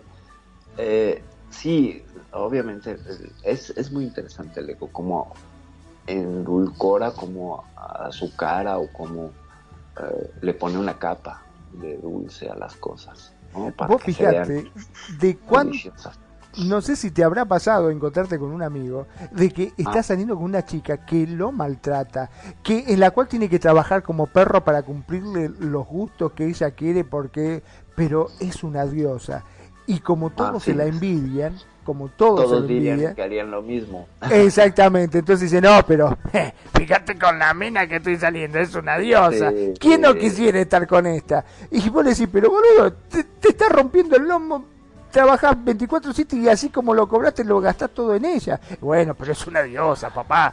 ¿Quién no quisiera estar con semejante Claro. Claro, claro, sí, mira, sí me ha pasado, sí lo he visto, sí he conocido casos con mujeres guapísimas y el otro ahí matándose con tal de estar y mantener la relación, ¿no? Es que no le importa, Sí. no le importa No, lo que diga. Ya lo diría Michael Bolton, sí, Michael Bolton en la canción de Cuando un hombre ama a una mujer, ¿no? Que es capaz de desconocer a su mejor amigo con tal de estar con ella. Y sí, ciertamente. Sí, when a man loves a woman, pum, ahí se acabó todo, se acabó toda la amistad. Ya les dije, eso pensaban los Beatles y pues llegó Yoko Ono, se enamoró John Lennon y pues los Beatles Se fueron. Dicen algunos, ¿eh? No sé, hay, hay quien dice que ya los problemas estaban más allá de Yoko Ono y que Yoko Ono es inocente y en realidad ella escribió Imagine, pero eso ya es tema de otro programa. Y con este asunto de la, de la omniscencia, pues no lo sabemos todo, ¿no? Principio de humildad y de realidad. No lo sé todo acerca de esta persona, le conozco, pero no puedo predecirla. Dos, si yo creo conocer toda su historia de vida, me cuenta una historia sesgada porque la memoria es sesgada. La memoria, gente, es una traicionera de marca. Tú te acuerdas de lo que te acuerdas de tus recuerdos. O sea, es como, ¿te acuerdas de los videos VHS? ¿Te acuerdas de los videocassettes de VHS? Sí, Que entre más los usabas, más se degradaban. Más veías la película, empezaba a ponerse roja y a degradarse y luego ya no se veía. O sea, tenían un número de reproducciones que nunca te decían en la caja, debería de decir esto. Sí, se puede las ver. veces que habrás alquilado y este cuando ibas eh, a tu casa a mirar la película no se veía nada y después lo llevaba y decían, che, la verdad que un desastre, no se ve nada. Entonces, Es- ah, bueno, toma, llévate otra. Eh, Mi hija, mi hija puso tantas veces el Rey León que ya salía el Rey León sin melena, ¿no? Trasquilado, Sí. tantas veces que salía ya el Rey Gato. Pero ¿Quién es Scar? No, no, es el Rey León, dijo. Exacto, si no, Scar ya, no, no quieres ver a Scar, ya, ya es un zombie ahí, el pobre, ¿no? Así pasa, así pasa también con el tema de las relaciones, se va degradando. Se va degradando, pum, pum, pum, pum. Eso es una ley. Porque, gente, porque vivimos en un universo que todo tiende a la entropía, todo se va a acabar. Hay que abordar todas las relaciones sabiendo que se van a acabar. En el mejor de los casos, se casan y se muere uno de los dos primero. Y estoy hablándoles de manera optimista. Se va a morir uno de ustedes. Ese es el final de la relación. O sea, esto de para siempre y más allá del amor y de todo esto está muy padre, pero romanticismo. Vamos a hablar de cosas crudas, de hacks de vida crudos. Te vas a morir. Se va a morir. Y no lo sabes. En el mejor de los casos. O sea, la predicción más larga, ese va a ser el final de esa relación, como hemos visto con nuestros padres, se murió primero uno que otro. Entonces, eh, no, no entramos a las relaciones con esta idea de, de- pues son perecederas, ¿sabes? Se van a acabar, se va a morir, o yo, o nos vamos a pelear mañana, y esto se va a acabar. O sea, en lugar de disfrutarla con todo, nos peleamos. Es lo que nos encanta a los seres humanos.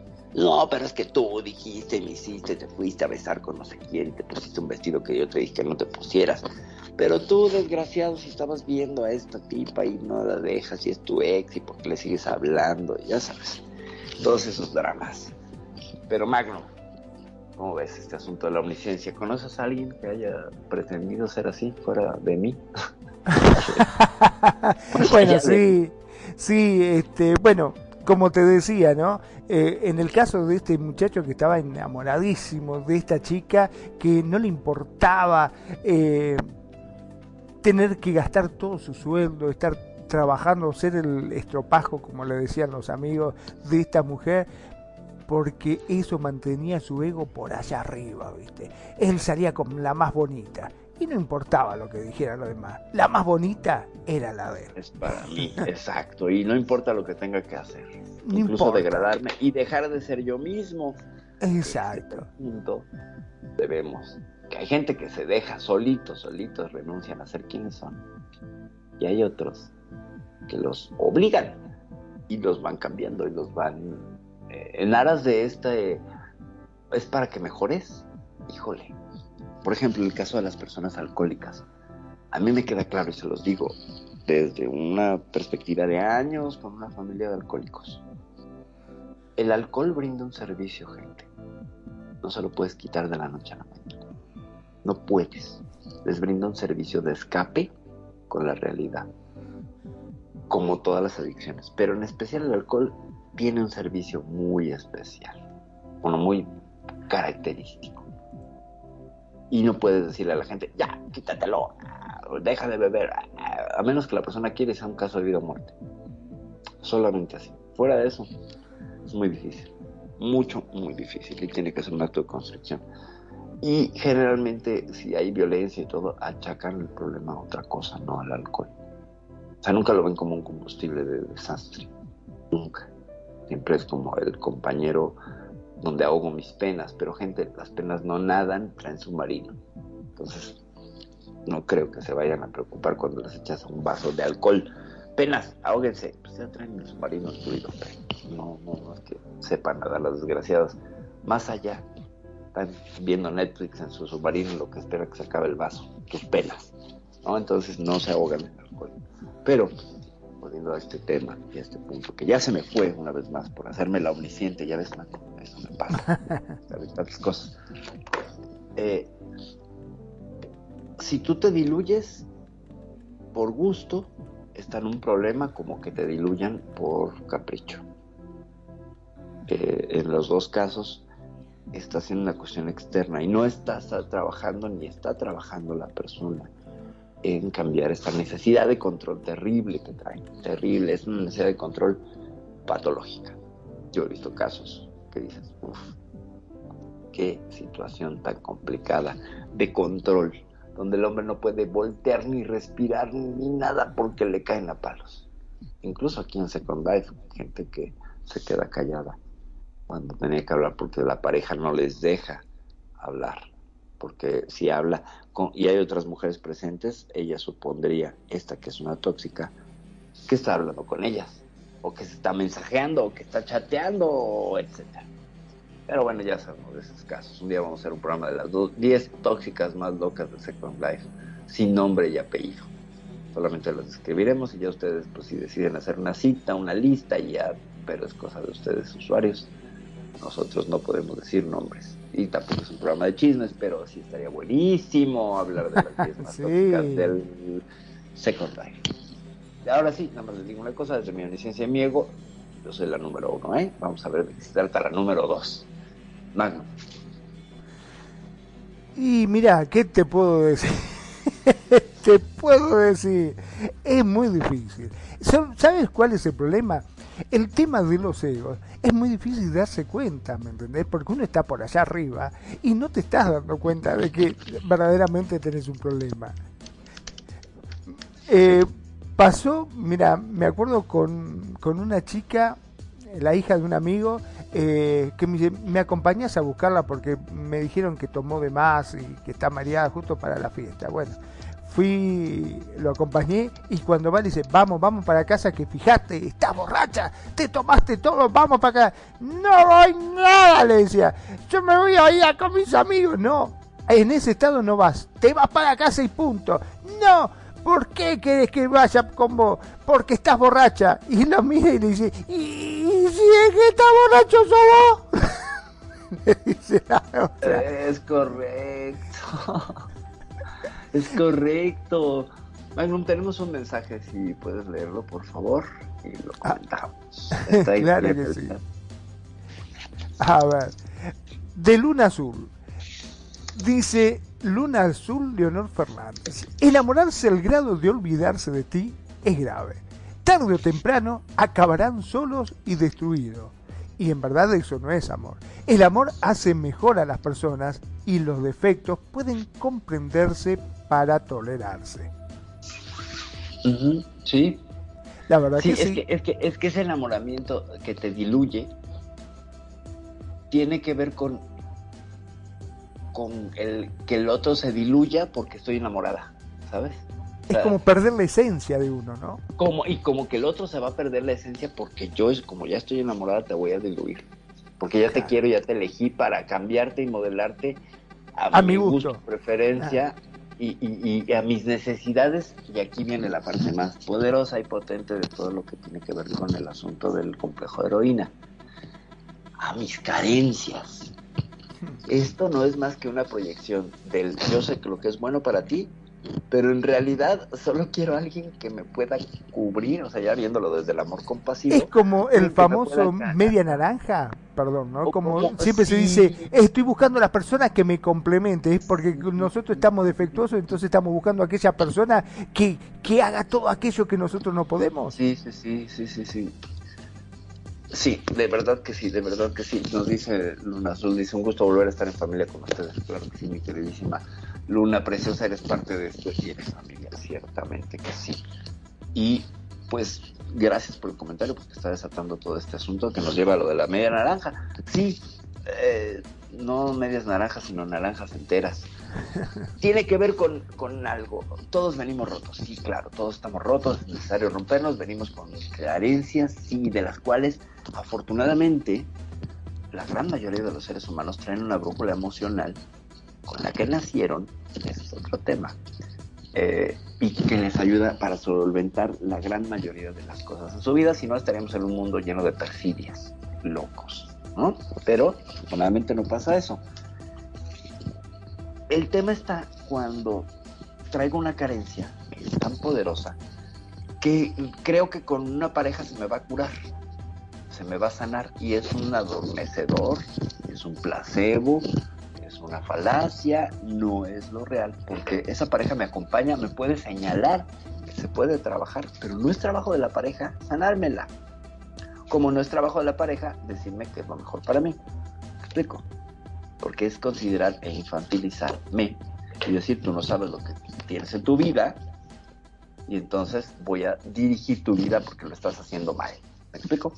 O sea, me pasaba de pronto, fíjate, Fuerte, con, ¿eh? Con una pareja. Sí, me pasaba con una chica que me decía. eh, la primera vez que vino a mi casa me dijo con todo el amor del mundo y todo: Oye, me gustaría hacer cambios en tu casa. ¿Se puede? "Pues claro que sí, con mucho gusto. Tú dime qué necesitas y yo te ayudo, ¿va? ¿No? Dije, bueno, se necesita un toque todavía más femenino en mi casa. Bueno, después de un mes, les quiero contar. Tenía, yo estaba muy orgullosa de una pared de madera, tengo un muro que está cubierto de madera y entonces con barniz hice un diluido de colores, según yo muy savvy chic, de azul a verde agua, en Ay. medio es blanco. Sí, muy lindo, muy- tú sabes de eso, Max, es muy savvy chic. Entonces vas pasando y diluyendo y todo. Yo estaba muy, bueno, me dijo, ese muro está horrible, lo voy a pintar de blanco. y, mi, y, mi, y, y- y lo peor de todo es que me lo dijo, yo me fui a trabajar y cuando regresé, mi muro que era de barniz estaba pintado con pintura alquidálica con la que pintan los barcos, ¿sabes? La- con la que se pinta el metal para que no se oxide. Sí, oxide, sí, sí. pintada de blanco. Amén del olor, porque te vas y estás cinco días oliendo Sí, es terrible, sí, que te hace doler la cabeza. Te hace doler la cabeza. Y esa pared está inmediatamente antes de la cocina. Es decir, es parte de la cocina, la contratapa de la cocina. Bueno, pues te imaginas, la hora de la comida, pues todo sabía alquilálico hasta que tuvimos la primera preparación, huir de ahí. Pero el tema fue, yo estaba orgullosa de mi pared, orgullosa realmente, me costó mucho trabajo. Y de verdad que cuando llegué así se me hizo, el, ¿sabes? La, la lagrimita de mi pared.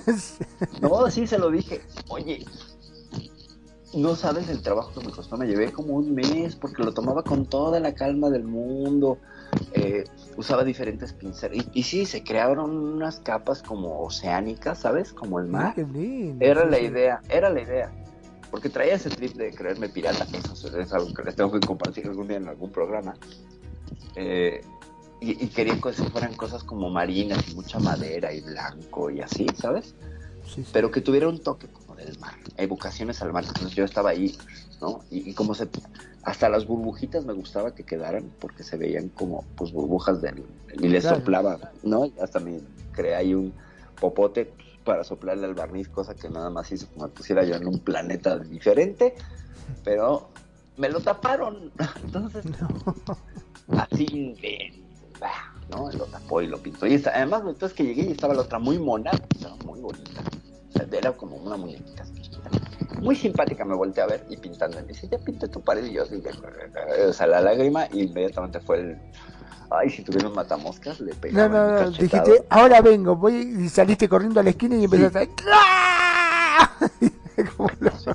Justamente, sí, sí. No, o sea, lo dije en ese momento. Me dice, ¿qué tienes? Le digo, pues es que no sabes, o sea, sí, para mí eso era una pieza, una parte de mis piezas. A, a, contra esquina de esa pared, o sea, bueno, eh, del otro lado del pasillo, está pintada una Santa Gata Mariposa. Luego les mando la foto. Es una, es una ilustración que hice de una gata que dice alrededor Santa Gata Mariposa, protégeme de cualquier cosa. Y luego hice unas estampitas y todo. Luego les mando la imagen. Y tengo una gata sirena en el fondo de la cocina también. Bueno, de milagro no me las pintó, ¿eh? Ya quería ir sobre él. No, es que son de niños esas cosas. A ver, es una ilustración. No sabes, la hice cuando tenía los 38 años. Por favor, ¿cuál va a ser una cosa de niño? Tiene toda una intención, todo un estilo eclesiástico, bla, bla, bla, y me encanta. Y si acaso lo único que hago es la lavo y le retoco los colores. ¿Por qué me la querías quitar? Entonces, fíjate, algo que para mí es muy mi esencia, que es la pintura el arte, tapándolo, tapándolo, así, cancelándolo. Y fue la misma chica que cuando empecé mi proceso de, según yo, ampliación de la conciencia, según yo, cuando me fui a este retiro para probar ayahuasca y otras cosas, no, no sabes, al regreso de drogadicto no me bajaba. Wow. Y bla, bla, bla. Y sí, sí, fíjate que, que muy raro. A, mí me rompió mucho el corazón porque fue la chica con la que viví el ataque de violencia un año antes. Ella estuvo ahí presente y me cuidó y me trató increíble y yo nunca había sido tan querida en mi vida. De verdad, en una enfermedad. Vaya, quería mis papás que eran dedicados y entregados. Lo siento, padres, esta niña lo superó con creces porque se entregó de una manera bárbara, paró su mundo con tal de, de atenderme y después me tapan Entonces, bueno, eh, son cosas que pasan. Pero eh, lo que ilustra este punto es cómo el otro quiere moldear incluso tu espacio vital para que sea su gusto. ¿Me explico? Porque cuando fui a su casa entendí muchas cosas. Su casa estaba pintada con estas pinturas y casi todo era así como muy shiny, como una cocina, ¿sabes? Porque ella era cocinera. Es. Ah, con razón muy rico, cocina muy rico y, pero pero todo tiene una cosa muy aséptica, muy muy limpia.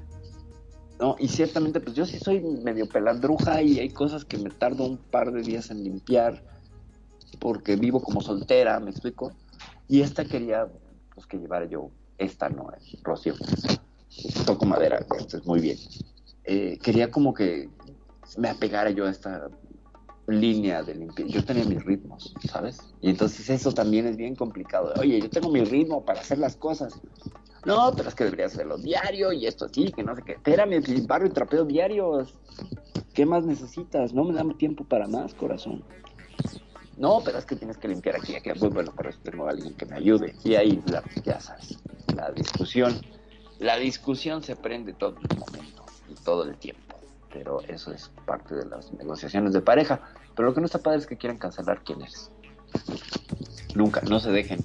No se dejen porque entonces esa persona no te ama, te, te controla, te manipula. Ahora, ¿puede llegar a hacer eso sin darse cuenta?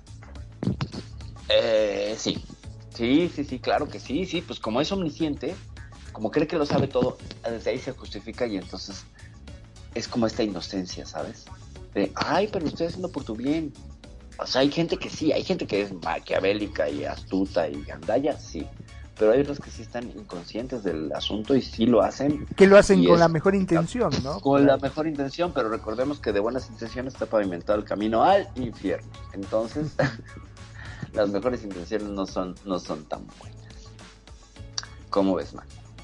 Exactamente, sí, eh, porque me ha pasado, como bien decís, de que hay gente que cuando vos hablas, ponele, viene mi amigo un poco más llorando, diciendo, ya no aguanto más, no sé qué voy a hacer, que esto, que lo otro, que acá, y terminan peleándose, y la otra persona la que está en juego en todo esto, la que podríamos definir de tóxica, viene y te dice, no sé qué, qué puedo hacer, vos que sos el amigo, cómo puedo tratar de, recuperarlo, porque no sé qué es lo que le pasa.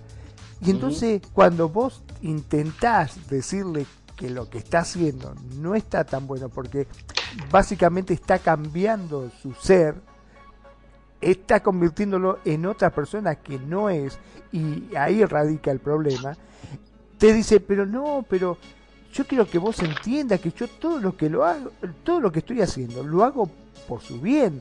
No lo hago porque yo quiero, ¿eh? Lo hago por su propio bien, para que sea una mejor persona. Eh, eh, justo, es que ahí está, ahí radica esta cuestión del, de ser heroína, ¿no? O sea, eh, lo vimos un poco en, no sé si viste los, los Vengadores, los Avengers, esta serie de películas. Bueno, donde en algún momento, después de pelearse con Ultron, creo, pues los demandan porque hubo muertos y hubo destrucción por no sé cuántos millones y todo. Y era algún detalle que no se veía en las en los cómics, ¿no? Tú veías que Superman peleaba y destrozaba media ciudad y luego ya triunfaba. Pero ¿y los muertos en los edificios? ¿no? Claro, es cierto. Sí, todos los daños colaterales. Aquí había daño colateral y justo creo que es eso, hay un daño colateral muy profundo cuando intentas ser la, heroína y no te das cuenta de todos los, daños colaterales y no solamente para la persona amada sino pues todo el entorno que estaría ahí en juego ah, familia ah, pareja bueno familia de la pareja tu familia amigos etcétera todos acaban siendo arrastrados a este vórtice de cambio porque fíjate empieza con al telejo de tus amigotes peludos, ¿no? son estos trogloditas peludos que hay que bañar y domesticar y civilizar. Exacto, porque ¿cómo vas a estar con eso? Que es lo único que hacen tomar cerveza y seguro que vas a saber que están hablando de mujeres y de sexo. Déjate de joder. Correcto. Vos no estás para eso. Estás, exacto, tú eres diferente. Y ya desde ahí, fíjate cómo hay una manipulación para que el otro diga, ay, sí, sí, soy diferente, no soy como este. Ya está del otro lado. Ya, con ese momento, eh, se cambió al, al, al, bando que no le corresponde. Es decir, yo entiendo que está bien tomar en cuenta la opinión de la pareja, pero cuando ella quiere poner un límite o quiere dejar que este río del amor ya no fluya, incluida las relaciones de tu pareja y de tu autocuidado, es decir, toda la gente tiene derecho a su entretención. Si tú estás con alguien y le gusta ver el box en las noches, los sábados, y no te gusta el box porque a lo mejor tienes un tema ahí de familia y es muy violento y trabajas ese tema, te trajeron ese tema otra vez para que lo trabajes, para que lo superes, que no estés en esta ansiedad de control, porque es eso, es ansiedad de control. Entonces, ¿qué haces? Hay una gran frase en la naturaleza, lo vemos incluso con algunos animales, cuando tú amas lo que odias, todo cambia. Cuando tú aprendes a amar lo que odias, todo cambia. Verdaderamente amar. No solamente aceptar, no solamente tolerar, no solamente respetar, no amar. eh, recordaba en mis inicios de, de activista que hablaban mucho de la tolerancia. Yo decía, la tolerancia es hipócrita, ¿no? Porque no te aceptan del todo. Yo exigía el respeto. Y fui avanzando y me fui dando cuenta que tampoco es el respeto, tiene que ser una aceptación, el espejo del otro e incluso amor. E incluso amor. Si queremos que las cosas se resuelvan, tendríamos que aprender a amar aquello que odiamos.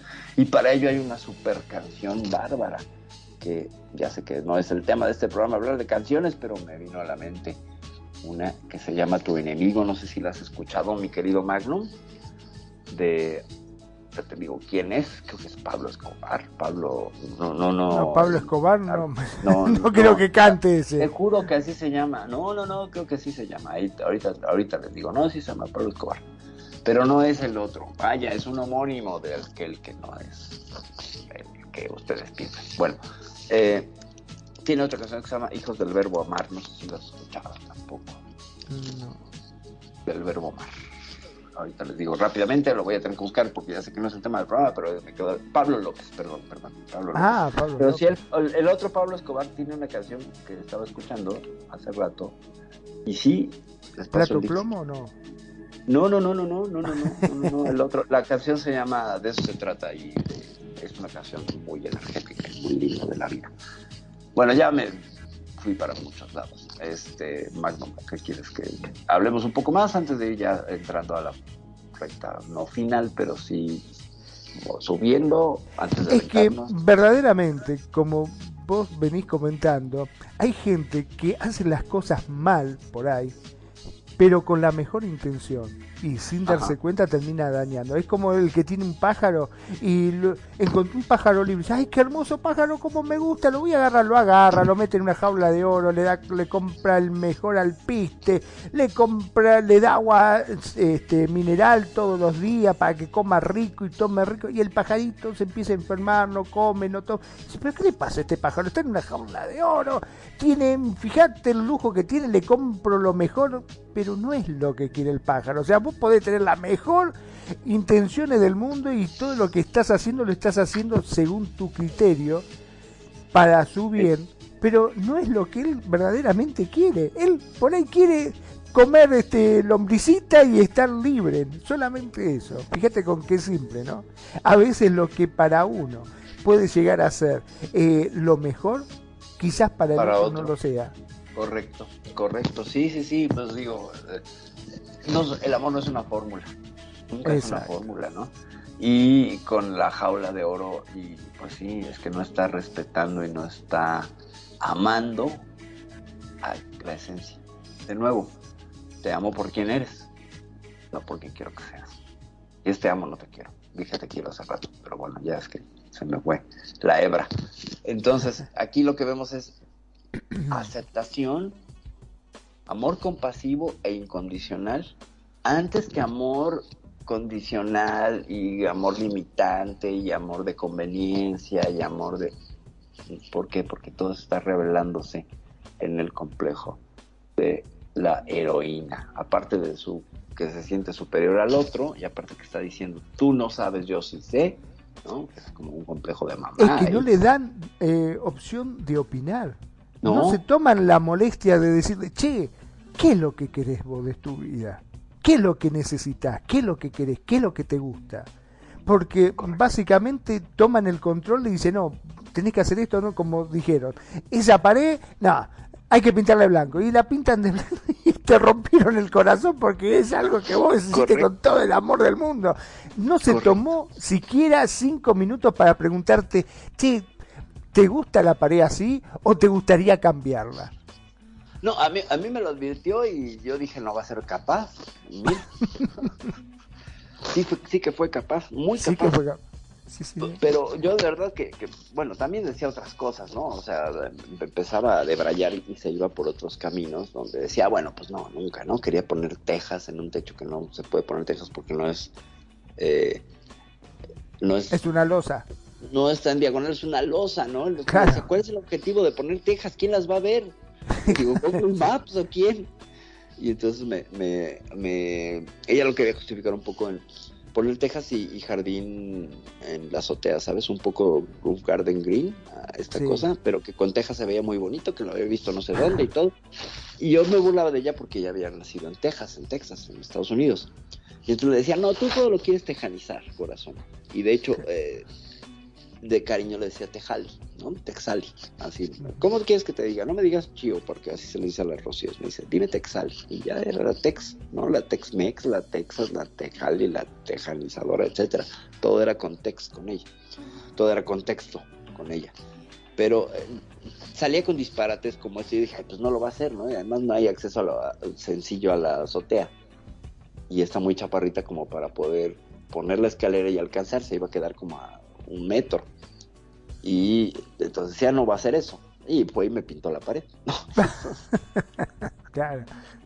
Al techo no llegó, pero la pared sí dijo. Al exactamente, al techo no llegó, pero la pared sí. Y bueno, después de muchos de muchos esfuerzos y otros tantos años de resane, ya finalmente la pared del madera recuperó un tanto de su eh, originalidad.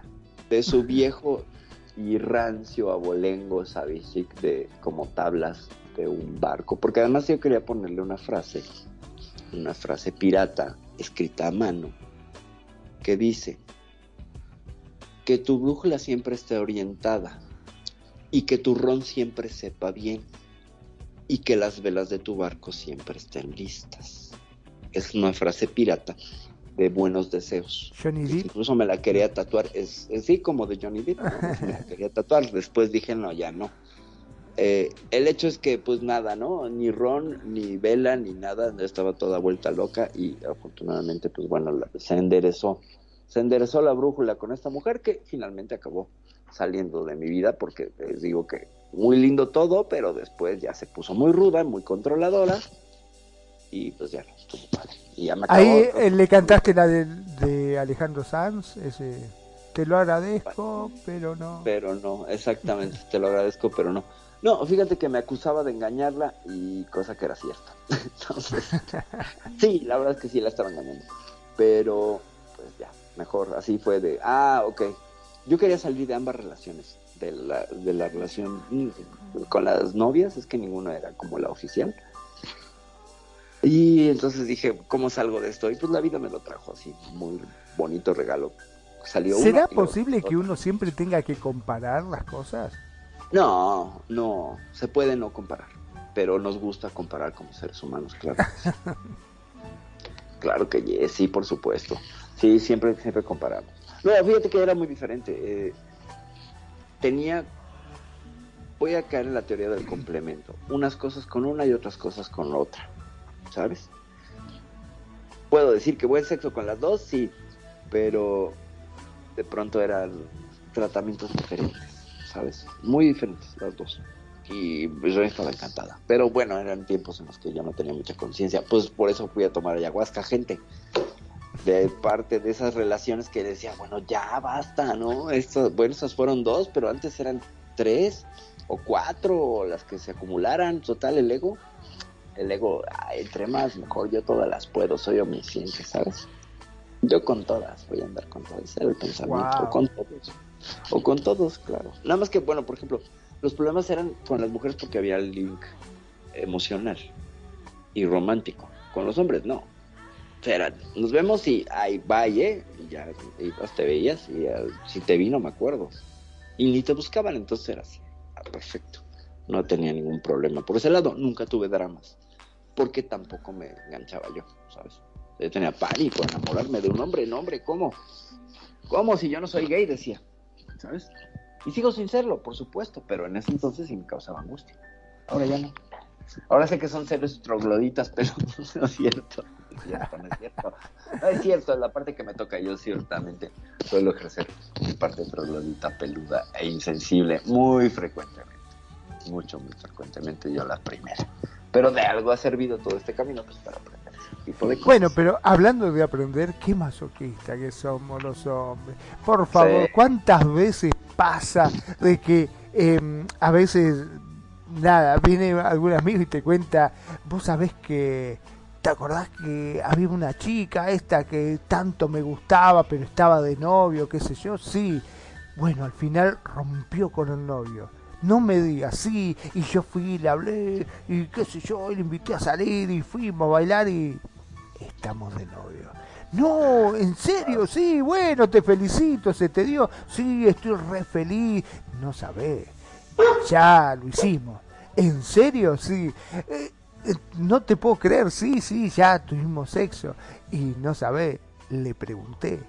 ¿Cómo que le preguntaste? Sí, le pregunté, ¿qué tal estuve? ¿Estuve mejor que tu ex?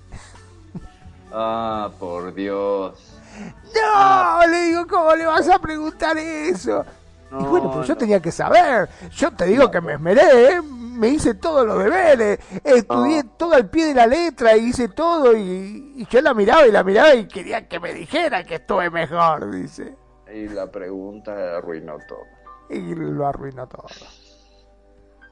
Qué impresión, no, no es posible. De verdad que no es posible porque, híjole, eso de mejor con el ex, eh, cuando esas cosas surgen de manera natural está bien, gente, pero no las busquen, no las busquen. Es como el preguntar, ¿te gustó? Es igual de anticlimático y baño de agua fría con hielos y hielos, pero con hielos grandes, así granizo y todo eso horrible. No se pregunta, son cosas que no se preguntan, son parte de la etiqueta de la cama, que mejor no se preguntan. Solo si surgen, ¿no?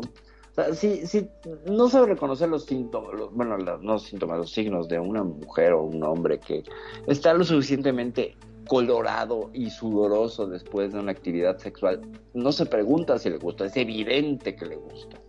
¿Por qué? Porque esos signos son ineludibles.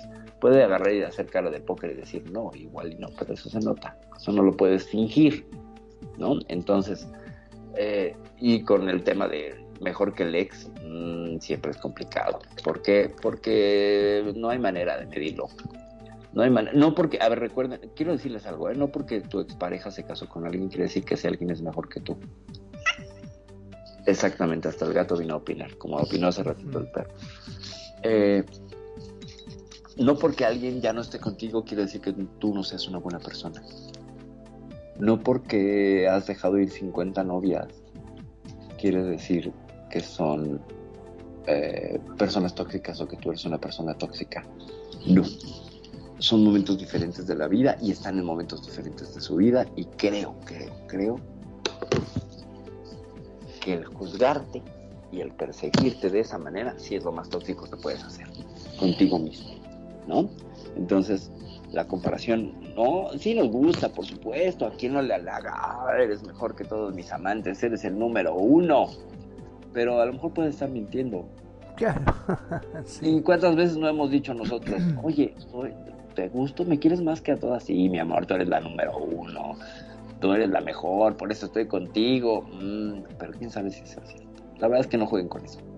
O sea, es que son declaraciones como el amor de tu vida, ¿saben? Yo tenía un trauma con volverme el amor de la vida de la gente. Y pude decir, ah, tres personas dijeron, soy el amor de su vida. No están conmigo, ¿eh? Así que no sirve absolutamente de nada eso. Se van, se van. No era el camino, no era que estuviéramos juntos. No, en ese momento éramos muy felices y muy contentos. Y a lo mejor sí creíamos eh, perfectamente que éramos el amor de la vida, el uno de la otra, la otra del uno, pero no están. Entonces, creen esas cosas. No lo creo, no lo creo, Tim. Porque además recuerden que todo, todo tiende a terminar y todo es la ley de la afluencia, todo se transforma. Al transformarse, pues el día de mañana pueden dejar de quererte o tú puedes dejar de querer. Entonces mejor no meterse en esos líos de, ay, no fui el mejor en su vida y nadie... Como hay tantas canciones de bachata, por ejemplo, ¿no? Él no te va a olvidar, ese que está contigo, pero yo soy mejor porque tú... Yo fui el primero. Exacto, sí, con voz meliflua tipo Romeo Santos. Exacto. carencia de testosterona, perdón que lo diga, pero pues es que no me gusta. Entonces, sí, así, esas canciones de reafirme, son canciones de reafirme. No, gente, no se hace por ahí. Eh, Porque básicamente lo, único que busca es tratar de aumentar su propio ego, de que te diga, sí, lo hiciste mejor, sos, wow. nadie me ha querido como tú. Yo a veces cuando veo parejas así, tengo unos amigos mayores y ella es muy buena, tiene una chispa, qué bárbara. Dice y suele decir que a la pareja no le dice, tú me has querido más que a nadie, le dice, tú me has aguantado más que nadie. es más honesto y real. Y el otro se muere de la risa y dice, efectivamente, efectivamente, te ha aguantado más que nadie, tú a mí. Y creo que también es una cosa de aguante. Cuando las relaciones son tan largas, eh, también el efecto aguante implica, por mucho amor que exista, es difícil. Es difícil. Y que no está mal dicho, no es, no es una mala palabra tampoco, ¿eh? No, no, no, no, no, por supuesto que no es una mala palabra. No es algo ofensivo, porque muchos dicen, ay, está diciendo aguantar, como si uno... No, no, no. no. No, no, no, el aguante no es eh, eh, el soportar, es como cargar, ¿no? Eh, depende también cómo lo digas, ¿no? O sea, eh, te aguanto, sí, sí te aguanto, pero ay, es que aguantarte, ya, fíjate cómo cambió todo, ¿no? Es que aguantarte a ti, no manches, soportarte, ah, qué terrible, ¿no? Si no es carga. Es también parte de lo mismo que vive una persona con una pareja. Bueno, Magno, estamos acercándonos ahora sí a la recta final. Exactamente, sí. Bueno, para redondear el tema este, la chica sabe lo que le respondió. Dijo, ¿por qué lo traes a la cama? Si estábamos tan bien, se levantó, se cambió y se fue. Se terminó. Y se acabó la relación, claro. Se terminó la relación. Y yo no entiendo qué pasó, si yo no le dije nada. Digo, pero ¿cómo? Claro, porque estaba dolida esa. Es que, es más, yo creo que salió por él por despecho. Ah y se lo traen. Y se lo traen, peor todavía, fue terrible, fue terrible. Este, se levantó y se fue. Sí, pues sí. ¿Y quién no? Yo hubiera hecho lo mismo, por supuesto. Y todo el mundo lo hubiera hecho. Oye, que, ¿por qué me traes a este tema, no? Si es un tema doloroso. Y además, si era tan fresco, ¿no? claro, si, si había roto hacía nada, una semana, nada. No, pues evidentemente todo, todo apuntaba que iba a ser un fracaso y bueno, pues también ella en una relación puente, ¿no? Terminando sin hacer duelo, mm, pues tampoco es que hubiera estado muy puesta ella para el mejor trabajo terapéutico. Los dos estaban haciendo. El famoso, ¿es cierto eso que un clavo saca al otro? Ay, sí, no. No, mira, yo siempre he dicho que un clavo no saca otro clavo, solo te clavas. Es decir, solo te clavas la estaca. ¿No? O sea, no, nunca se resuelve nada, absolutamente. Hay quien dice que sí, pero tengo mis dudas de que sea real. Porque cada vez que pasa algo así, que se separan, que te dejan, te abandonan, lo que primero dice, vamos, arreglate, cambiate y vámonos de joda. Un clavo saca al otro, vas a ver cómo te vas a olvidar. Minga, ¿qué te vas a olvidar?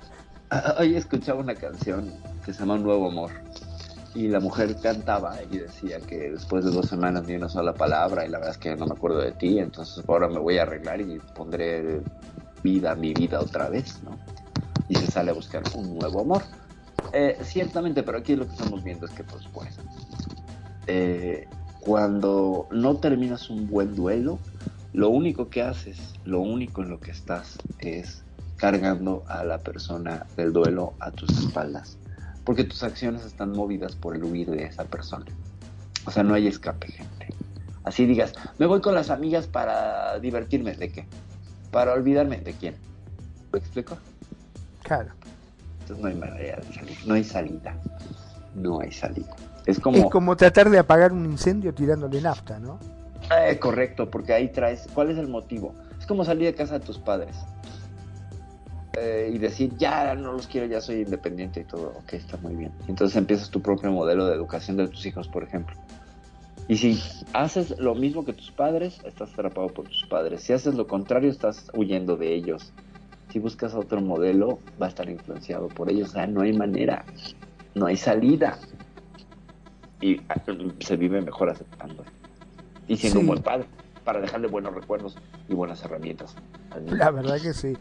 Mira, te digo, más de una vez ha pasado de que eh, desgraciadamente ante una separación le dice, cambiate, arreglate y vámonos de joda, vas a ver cómo te vas a olvidar. Y volvían al otro día, le preguntaba, che, ¿y cómo le fue? Para la mierda, se la pasó toda la noche hablando, me tenía las pelotas por el piso, hablando del chabonete, dice. Lo único que hacía era hablar de él nada más. Eh, pues que cuando es reciente, ¿qué esperas? ¿Alguien que se acaba de separar? ¿De qué esperas que hable? sí. de su expareja, del dolor, de lo que no ha superado. Y gente que ha pasado 10 años de haber terminado con una pareja aún trae resabios y rescoldos y cosas que quedan. O sea, lo que se toca no se separa. Así sean parejas de hace muchos años, algo queda en nuestro recuerdo, nos tocó, nos formó, fue parte de nuestra historia. Exacto. No podemos agarrar y echarlas a la basura. No quiere decir que les tengamos un templo y les estemos rezando, no, pero cuando son mencionadas, requeridas, aparecen, eh, invocadas, bueno, lo mínimo que se puede hacer es decir, ok, ciertamente sí, una relación con esta persona y pues sí, ¿no? Pero, pues no, no se puede, menos con una relación de pareja terminada hace una semana, pues va a hablar de eso. Y más si le dolió, y más si se enamoró. Y pues sí, no, a menos que esté metida en esta cosa de una pareja tras otra y solo amigos con derechos, ah, entonces sí, pero pues es complicado. Cuando se tocan los sentimientos es muy difícil. Y eso es un tema, ¿no? Eso es un tema, sexo sin amor, amor sin sexo. Y lo que pasa es que siempre se escucha la misma frase, yo le di todo lo mejor. Siempre se dice eso, siempre se escucha del otro lado. ¿Por qué me dejó cuando yo le di todo, todo lo que tenía? Le di mis mejores años, le di mi vida, le di todo. ¡Qué miedo! sí. No solo lo bueno también, le habrá dado lo malo quizás. Lo malo, claro. Estaba incluido dentro del todo, creo yo, ¿no? Pues sí, pues sí evidentemente, sí, sí, sí, sí, sí. Y eso es algo que no, no, no, no dice la gente. ¿eh? No lo contempla, no, no, no. No lo contempla, no lo dices, no, ya, no, no, no, a ver, a ver, a ver. Tú das lo mejor y lo peor, sí, claro, en toda relación de pareja. Tampoco se trata de repartir culpas de manera, este, pues, no sé, pareja. Aleatoria, sí. Que debería ser lo correcto. Cuando tú das todo, estás enunciando desde ti. Y por supuesto, no que vas a decir, oh, es que yo le hice, o sea, necesitas ya un grado de sinceridad y honestidad contigo mismo, misma, para decir, la regué en esto y en esto y en esto, la engañé, me atrapó, la regué y merezco estar separado de ella, separada. Lo que pasa que, creo ah, yo, está en función, a, como dice, ¿no? Al objetivo eh, de la forma en que se lo mire, porque como hablábamos del canario, del pajarito ese que lo metió en una jaula de oro, que le dice, sí. yo te di todo lo mejor, te di, sí, pero para vos era lo mejor, no era lo mejor para mí, era lo que vos creía que era bien. Es correcto. Y Magnum ha resumido el programa y el complejo de la heroína en esta percepción, lo que ella creía que era bueno. Y no, no siempre es así, no siempre es así. Yo puedo desear lo mejor para alguien, pero ese lo mejor a lo mejor ni siquiera le importa ni siquiera le toca, ni siquiera le mueve, ni siquiera le interesa. ¿Por qué? Pues porque no siempre es así. Bueno, esto ha sido el capítulo 67, 67 ya de Piel Pixel. Ciertamente llevamos ya un buen trecho recorrido. Magnum, muchísimas, muchísimas gracias por, por estar presente siempre. Nani, muchas, muchas gracias también por estarnos escuchando. Gracias a todos los que en redes sociales nos estuvieron siguiendo por allá. Alejandro, Luna, a, Bere, eh, ay, los voy a volver a decir, ahí van. Eh, Bárbara, Bárbara, Bárbara, Kimi, Ana María Guajardo, Carla Paola, a todos muchas, muchas gracias. Y Charlie pues, también. Te dejo para, Charlie también, sí, te dejo para que vayas despidiendo.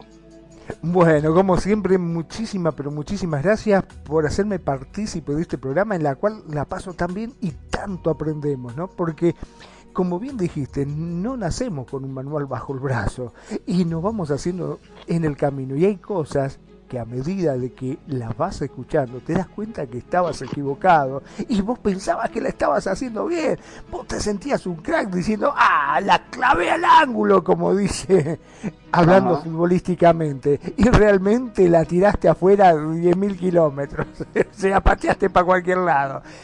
Y estos programas son lo que muchas veces te dan a entender de que por ahí lo que vos creías que estaba bien, no estabas tan bien, la estabas cerrando. Mi nombre es Magnum Dacun, transmitiendo en vivo y en directo desde Mar del Plata, República Argentina. Como siempre digo, gracias, gracias por estar, gracias por acompañarnos, gracias por elegirnos día a día y hacer de Radio con sentido tu radio. Sobre todo a los que se suman a los podcasts, que cada vez son más. ¿eh? Gracias, muchísimas, pero muchísimas gracias. Sean felices, el resto son solo consecuencias. Perfecto. Magno, muchísimas gracias, gracias como siempre por la asistencia técnica, la dirección técnica, sin ti no es posible este programa, la dirección también, también para Nani, por supuesto, muchas gracias. A todos los que nos escucharon, muchas gracias, esto fue el episodio 67, el complejo de heroína, cuando quiero salvar a mi pareja y a lo mejor el otro no quiere ni ser salvado, ni que lo salven, y a lo mejor no es lo mejor, ¿eh? no sabemos, todavía yo creo que podríamos hacer una que es tradición decir que vamos a hacer la segunda parte y no hacerla, eso es parte de Piel Pixel. Yo soy Perfidia Vela, ya me voy, bye, buenas noches. Muchas gracias por habernos acompañado en este ciberviaje. Recuerda que si terminaste con confusión, hemos logrado nuestro objetivo. Y recuerda escucharnos todos los lunes de 5 de la tarde a 7 de la noche, horario Second Life. Solo aquí en Radio Consentido. No te olvides de buscarnos en redes sociales, Facebook Radio Consentido o nuestra página radioconsentido.blogspot.com. Y si quieres escuchar este y todos nuestros programas, estamos en iVoox. Nuevamente gracias y recuerda, navegante, no hay camino, se hace camino al avatar. Vites.